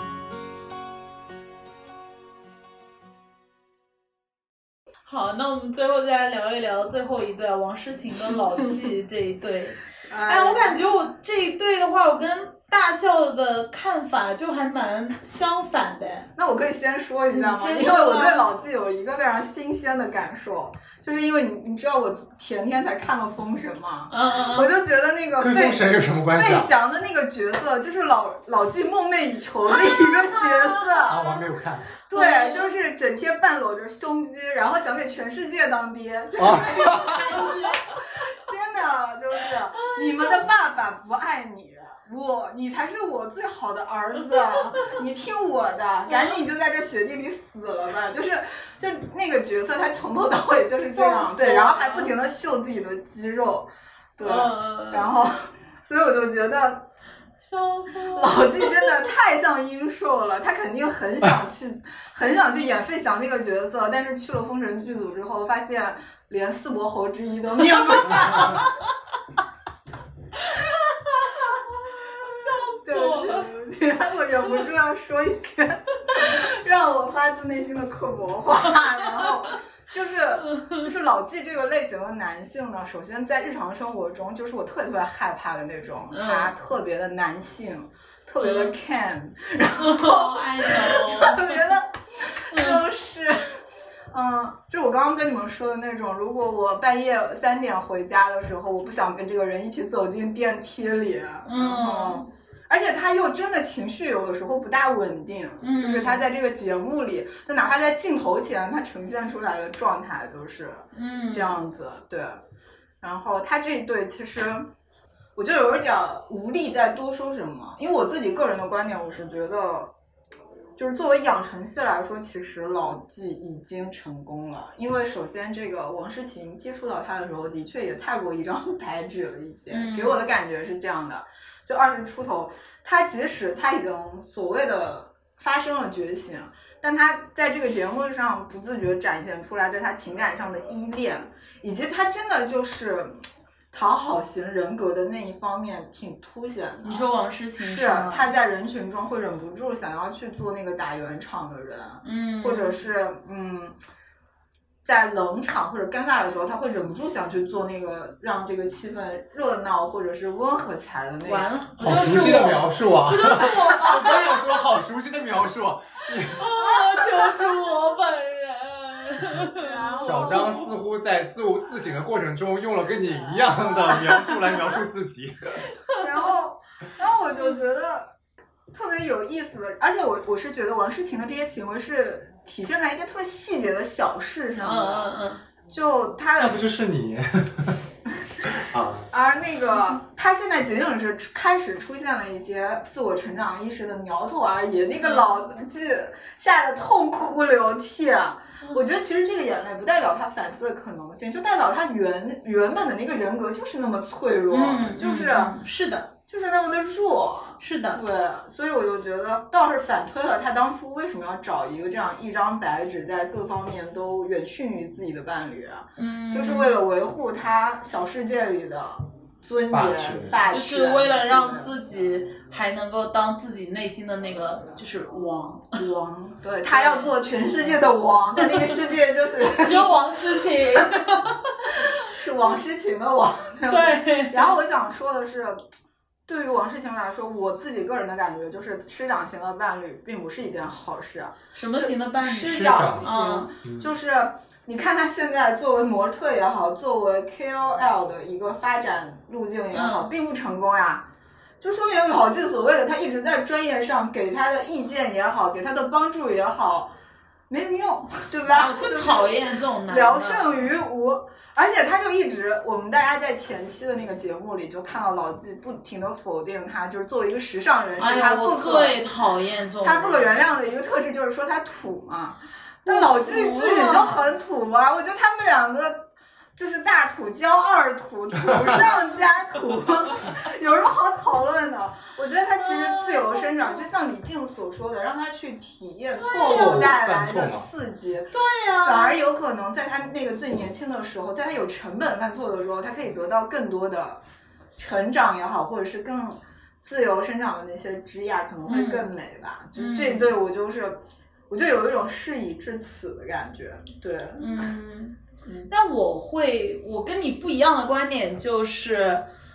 你刚刚不是说你觉得他的养成已经完成了？我觉得完。成了。嗯，嗯，但是我觉得其实他们的上下位关系正在悄然发生改变。嗯其实他们就说老纪就是想当爹嘛，他就是那种所谓的爹系丈夫嘛。嗯嗯，其实你知道，你就是你幻想就是当你想象一个爹跟一个女儿的关系的时候，有的时候呢，那个爹他就会产生一种状态叫无能狂怒，就是你知道一个传统家庭的父亲，他对于整个家族的掌控权是非常强的嘛，那他对于子女的绝对的权威性，他是不允许被打破的。嗯，哪怕在这过程中他自己也承受很多痛苦，他也不绝不允许这件事情被打破。但是当子女他总会长大嘛，然后当子女到了 maybe 二三十岁的时候，他开始要做自己的生活，他他也比你高大了，他赚的也比你多了。然后呢，你去让他做一些什么事情的时候，他就是不做了。这种时候，这个爹他就会非常的愤怒。嗯哼，但是呢，他愤怒也没有用，他再愤怒，那个子女也不会听你的，嗯你也没有办法把他怎么样，你打也打不过他，然后他现在又不花你的钱，嗯，对不对？那我我现在觉得老纪跟王诗晴就是这样的，开始逐渐走向这样的一个关系的转折点了。包括说你说那个爹子，他也控制不了他子女的时候，他开始无能狂怒，他愤怒的背后，他也会感到害怕，因为他不能掌控的不仅仅是他的子女，他不能掌控他自己的人生了。就是你你就是其实之之前那个戴军他说的挺有道理的，他说老纪他是害怕改变，他害怕改变的不仅仅是他害怕他跟王诗晴的关系改变，他害怕的是他自己年龄在增长，他作为一个模特，或者他现在作为一个演演员，他的事业不可避免的会走到下坡路，然后他的身材也会逐渐的走样。就算他自律成这个样子，随着年龄的增长，你的身材就是会变得不好，你的脸也会逐渐的变得不好看。然后呢，你的事业就一定会走下坡路，他的顶峰的时间已经过去了。然后他想证明什么呢？证明我还是那个成功的人，我的品味还是最好的。你还是一个小姑娘，你的品味就是差，然后我在事业上我就是比你厉害，但这件事情他就是他无法控制这个事情的改变呀，这个他的人生就是在走下坡路呀。那这个时候他的控制和他的愤怒的下一层就是恐惧。但是王诗晴呢？王诗晴比他小十几岁，她之前是模特，她现在做 KOL，她认识了一大帮朋友，然后他可以跟朋友去开 party，他可以跟朋友聊天，他可以享受他剩下来的精彩的人生。然后老纪呢，只能在家浇浇花，只能在家逗逗猫。然后王诗晴也越来越不听他的话，所以王诗晴哪怕是一句“我只想证明没有你，我也能做得很好”，也会让老老纪觉得愤怒。在老纪的耳朵里，就是没有没有你，我会做得更好。为什么老纪对这件事情这么敏感？是因为这个话在他的耳朵里，就是你的人生已经走下坡路了，你你不行了。然后老纪需要慢慢的去接受它，这是他自己的功课。不然随着时间的增长，他控制不了的事情会越来越多，他也会越来越痛苦。所以就像为什么很多的很多的人他在退休的时候他会 emo 啊，就像我们明天就退休，开心的不得了。为什么很多人退休的时候会会害怕呢？会失落，会抑郁呢？为什么很多人会产生所谓的中年的危机呢？就是因为他接受不了他的人生逐渐走到下一个阶段了。而王他跟王诗晴的关系，只是他掌控自己的人生当中的一个片段，一个表现。我是这么理解的。我是能理解说觉醒会撼动这种原本的这个上下的这个位置，但是你要是说从根本上去扭转，嗯，如果他们继续保持在这段婚姻关系里面的话，我觉得被扭转的可能性小。嗯嗯我觉得，如果像你讲的，如果说老纪在走下坡路，而王诗琴在走上坡路，那在这个时候，这段捆绑式的这种师长式的这种婚姻关系结束掉，那我觉得可能我觉得结束掉，就是我我觉得能支撑我刚刚观点的，就是我的预判是结束掉之后，老纪会比王诗晴更痛苦。嗯王诗晴的痛苦是来自于，就是作为一个女性，更多的感性，更多对情感的依恋，就就是这样一类的东西吧，会导致她离婚了之后，她出于情感的角度上，她感到痛苦。但她走出这种情感层面的痛苦之后，她还会有继续往上走的人生。但老纪的痛苦是来自于他再一次失去了一样他可以掌控的东西。那大笑，你觉得如果在老纪再走下坡路，王诗晴再走上坡路这种情况下，这种养成了，你这个观点有变吗？我没有变，为什么呢？因为我其实觉得小张刚刚有一个观点里有两个关键词，就是我自己最认同的部分，就是金钱跟肉体。他们俩即使关系发生了倒置，建立的是在金钱和肉体的优势发生了倒置的基础上。嗯嗯可是我所谓的养成了，其实是他对他性格的训练、情感的训练以及思考方式的训练。这个东西我没有感受到王诗晴因为自己更年轻力壮、更能赚钱，就体现了能够反抗掉老纪或者是嗯甩脱老纪的那种性格的特质。起码是在这个节目里我没看出来。嗯嗯嗯你能看感觉得到，当在一个人多的场合，老纪可以肆无忌惮的打断他说话，而他没有办法反抗。嗯他就是欲言又止四五次，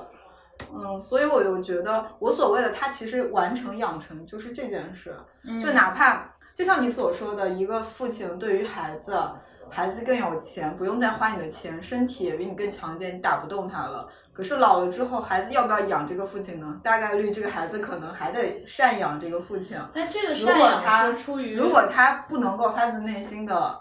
强烈渴望挣脱这段婚姻关系的话，他就会成为那种不得已最终还是会去赡养嗯父亲的小孩，他就还是会，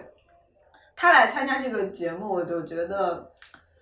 他的诉求是希望老纪有点改变嘛，对呀、对吧？我觉得老纪是不会改变的。但他会不会因为老纪不改变就挣脱这段婚姻吗？我又不那么乐观。嗯对，起码节目里面没有没有感表觉现那么强烈的挣脱的欲望。对，老纪是王诗晴肯定是不想离婚的，老纪也是不想离婚的，呃，然后王诗晴是希望老纪做改变的嘛。但是我觉得老纪他改变与否呢，他最后如果他选择改变，他改变的原因就是我我在我看来可能是会出于两点原因改变啊。第一点就是他比王诗晴更害怕失去这段关系，因为我觉得我的判断是，我觉得老纪其实比王诗晴更害怕失去这段关系，就是在一段感情关系里，谁更害怕失去对方，谁就是这个感情的弱者嘛。然后第二点就是老纪可能会，就是要接受自己真的逐渐会变成一个老头，就是逐渐会慢慢的落后，然后慢慢的衰败，然后慢慢的某种程度上被这个时代甩下吧。嗯我觉得呃，可能我严格一点儿吧。我觉得王诗晴不想逃离，就或者没有表现出强烈逃离大于改造老纪的欲望的话，嗯嗯，我就会感觉这种力量，让他这么想的力量来自于老纪的养成，就是 来自于把他你觉得温水煮青蛙，水已经到九十五度了，就已经熟了，嗯我我感觉是这样的。嗯然后，所以而且我我的感受是，老纪是这三个男男性里边最固执、最不愿意、最坚持自己的。嗯你包括你看。张硕那种滑头跑过去跟他说：“哎，其实咱俩一样，哥。”他说：“谁谁跟跟你一样啊？对吧？他就是、嗯他，我我想他甚至不觉得自己的婚姻关系里有问题，是王诗晴的思想出现了一些偏差而已。对，嗯，就或者说，我我是有一点理解你说的，就是有的时候老纪就会，呃，就会跟王诗晴说什么说。呃，说，哎，其实你搭的也挺好看的，就是你搭的这个比我搭的这个衣服好，或者你这个做的也很好。然后观，然后那个演播厅就说啊，老纪其实在改变，他他在改变。其实我某种程度上理解，我就感觉老纪的这个改变就像是你哄你的女儿，给她一颗糖吃，然后女儿就开心的不得了。其实对于老纪来说，他只是就是这是手段，给你一个小小的那个，是他聪明的手段，但是没有就是，改变他。而且我可能我对李静的那句“你应该去体会错误的刺激”这件事，失败的刺激这件这句话，我的感触特别大。对，嗯我觉得这就是老纪的原罪。对，我觉得王诗晴已经失去了体会失败的裂缝，哦就是裂缝里有可能长着非常郁郁葱葱的奇妙的植物，这种乐趣的最佳时节。他已经被老纪被这个很土的老纪从各方面拉进沟里了，他已经他已经在裂缝之下了，就是嗯你让他你让他再去重新生长，感受裂缝的乐趣，你得先爬出沟里。对，嗯嗯所以老纪好像在中间说了一句，就李静说完嘛，然后老纪说他知道王诗晴他自己去试错之后，他的那个反应他是接受不了的，所以我觉得王诗晴。他觉得王诗晴是想去尝试，但是他可能更适应自己给他已经提供的这种温室。嗯嗯嗯所以我觉得这可能就是你说的已经养养成养熟了、嗯养熟了的一个状态。或者然后那个时候老季就说，但是我不想让他失败，嗯但是你你凭什么决定他？哎，这个话真的有惹到我，这个是这一期节目里面最惹到我的一句话，就是你比张硕还惹到我。就是你凭什么替他决定呢？对吧？我觉得他如果没养成，他不会那么就是他那个笃定的全，盘掌握的那种语气说也这个是。话，那个对自大真的很很很，真的。对，但是我真的，我我其实呃会很受不了这种男的，而且我是那种就是对对这个特别敏感，就是对有人啊在在在那个情感关系中，我对于有人想要当 PUA 我，或者对啊。有人的那个就是爹味过敏那种啊。谁要是告诉我别试错，这样是最好的，谁那问你？营那了营长放他娘的屁，这简直危言耸谁。问你？对啊，而且就是你凭什么觉得这是最好的好是你定义的吗？你以为你自己是谁啊？呃对吧？我觉得好就行啦，关你屁事啊！就很你是 Tom Ford 吗？你又不是，你是一个自己还活在赛场里的幻想的人，你就开始指点江山了。嗯，哦，我觉得无语了。对，唉，那我就只能说可惜了了，唉，也不一定了，就是反正，毕竟这个我们现在看到的就是别人愿意呈现给我们看的东西，对谁知道呢？谁知道在后面说不定啪啪打脸回来道歉，专门出一期对不起不，好意思啊，王志晴啊，他改变了，没住手。生的很，生的很。唉，笑死我了。一次幻想怎麼逃亡，卻未戒掉妥协的欲望，又早已恋上共抱皮膚開始寒，情欲要被你勒索，也许有助刺激心脏。但无论是伟大成狂，还是受害受用犯贱犯到被虐成狂，看着是谁令幸福給連坐，別喊煙別叫屈別訴，負在这种惨案，全賴我忍受，才令你享受。我是同谋。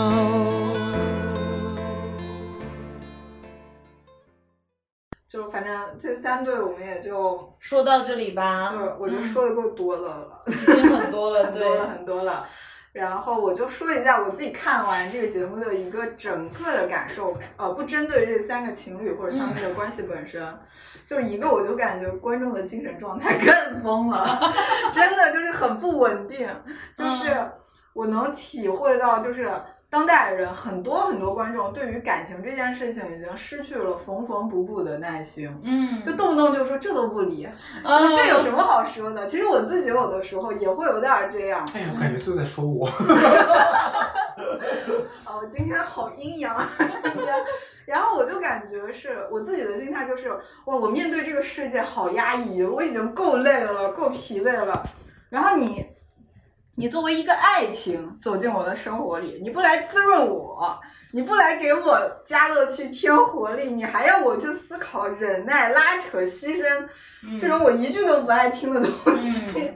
我就会觉得有病吧你！就是你不分手的话，你就在浪费我的时间。嗯，然后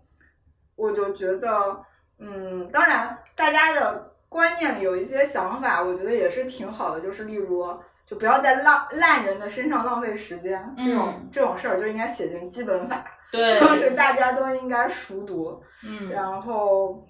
就如果婚恋节目到了这个阶段，能有效的传播类似这样的观念，包括给，哎呀，给女性的心理去去羞耻、去罪，就是这种，我觉得也是一种价值所在吧。对，嗯对。然后我还有一个感受就是，女的就是得去大城市，得去更文明的地方。真的，是我听到老刘说，我觉得合肥更好，上海不快乐，我都想笑。就是我分享一个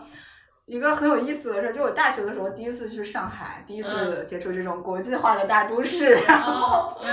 然后我就打车的时候，嗯、我们就在聊我们在上海看展啊，怎么嗯玩儿的事儿。结果那个上海的司机说了一句我印象很深刻的话，嗯他说：“上海嘛，只要你有钱，你就能活得特别好。嗯我就觉得哇，老刘你应该听听这个话。你现在来到了上海，你又有钱，你可以感受到那么多的乐趣，你还想着合肥，就是。然后我就觉得，你看傅首尔跟王诗琴其实都是搬家搬到上海以后，嗯他们的婚姻才出现问题的。意识觉醒，对，然后我觉得女生到了一个新的大城市，呃，要么就是迈上了事业的新台阶，要么就是打开了生活的新局面嘛。嗯它大城市那种更多的机会、更丰富的选择，就是那种更开放的文化风气等等，嗯就是对女性来说肯定是更友善的一些新体验。但是对于男性来说呢，他有很多的规则就要开始面临更复杂、更多元化的一种重建跟思考。他会被挑战。对这种重建，可能就是他原本挥斥方遒的那个小世界会全面陷落的一个是对，所以我就觉得，而且这种观念，我想举一个特别明显的例子，就是这两年你在互联网能看到很多在欧美留学好几年，结果回流的男性哦大学生、或者嗯是男性就是求职的青年。是因为他们觉得外国过分政治正确的风气，让他们感觉受到了不公平的对待，就是女人、墨西哥人、跨性别者全部在压榨他们。我就觉得其实这个就是体现了，嗯，更加多元，或者是更加对于人性的需求能够更体贴的去发展的这种城市，有可能对于女性也好，或者是对于在呃社会生活中各个环节感受到你有可能在东亚的国家觉得有点弱势的人，嗯，应该或者是应该敢于去考虑的未来吧，就是。对，对嗯。嗯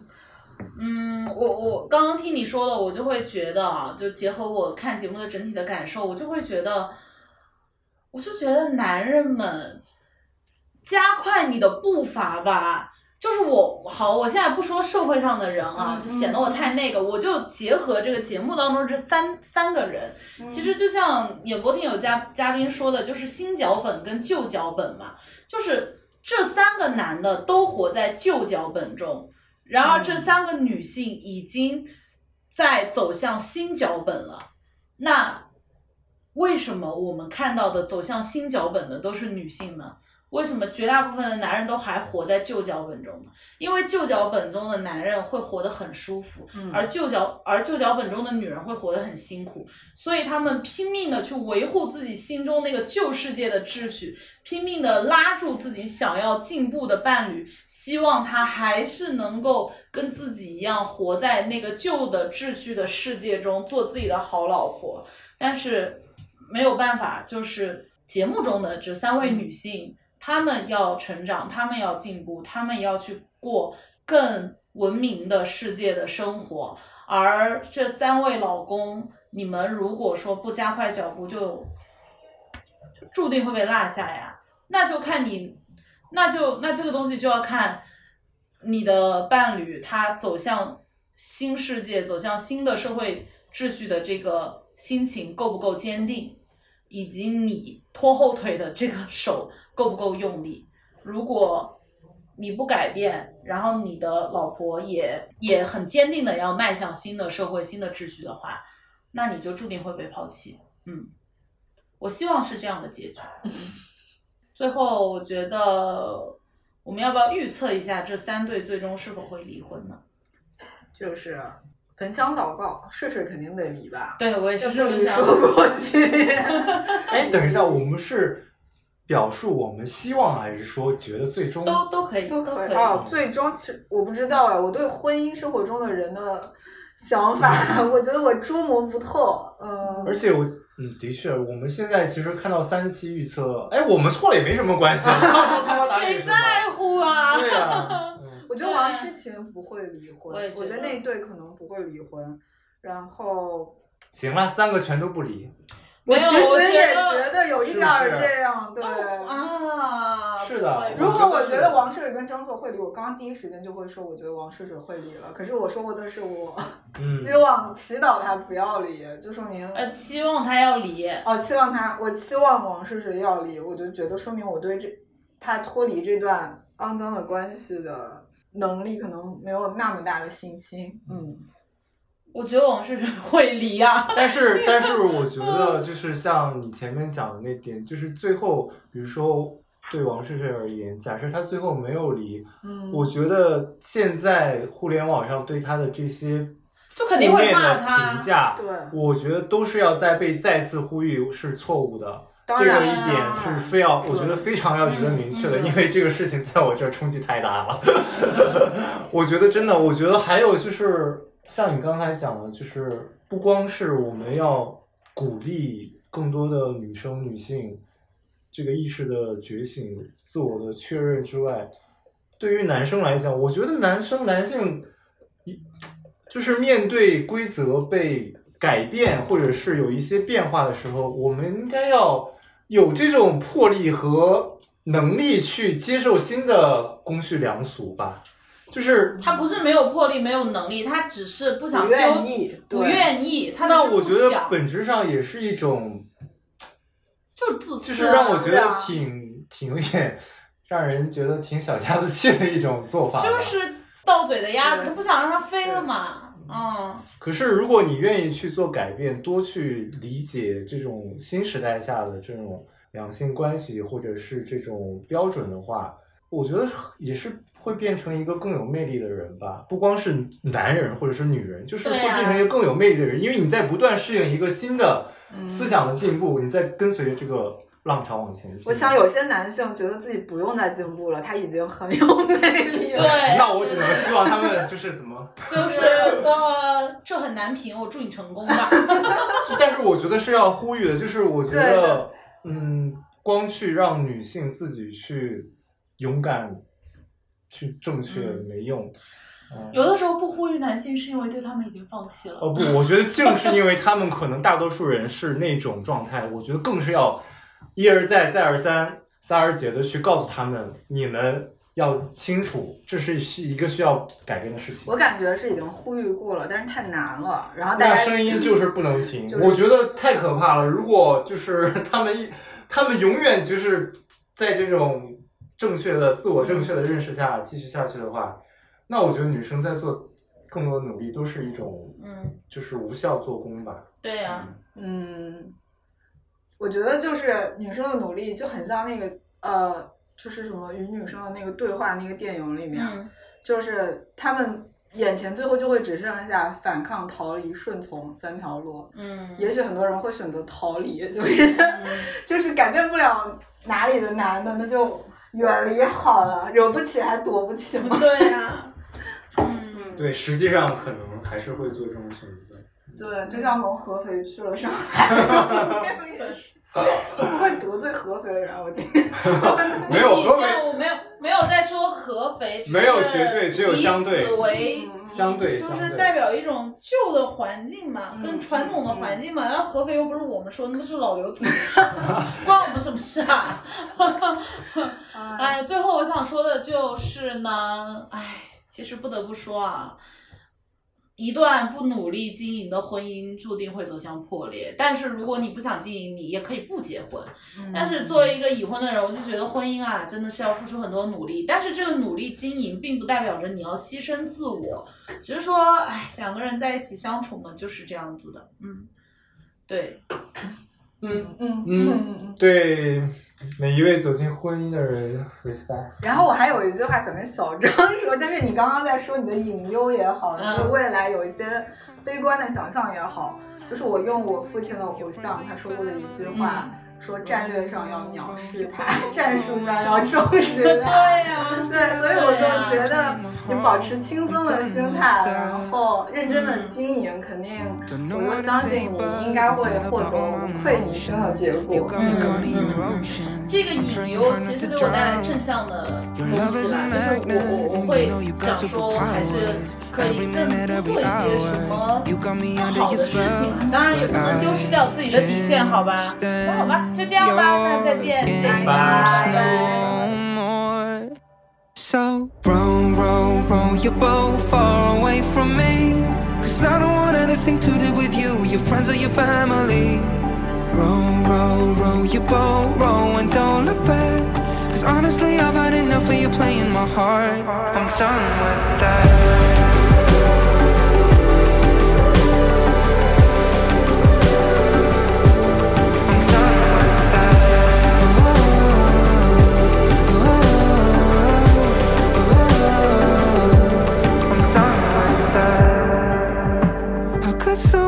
So damn beautiful enjoy being damn hurtful? Cause you sure as hell know what you're doing. Mm. We'd be flying high like a butterfly. Then you pull me down, ain't no reason why. I'll give you my all like a normal guy. Oh, girl, you should try. Felt like a summer vibe, but you're as cold as ice. Need you to know by now, can't face that. Oh, so roll, roll, roll your boat far away from me. Cause I don't want anything to do with you, your friends or your family. Roll, roll, roll your boat, roll and don't look back. Cause honestly, I've had enough of you playing my heart. I'm done with that. Oh.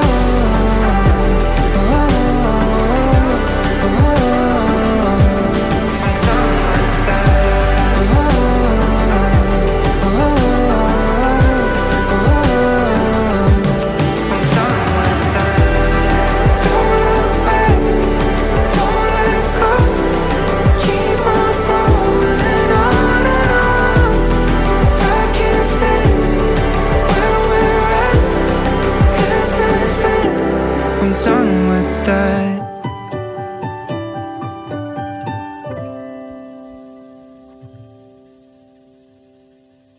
I like that.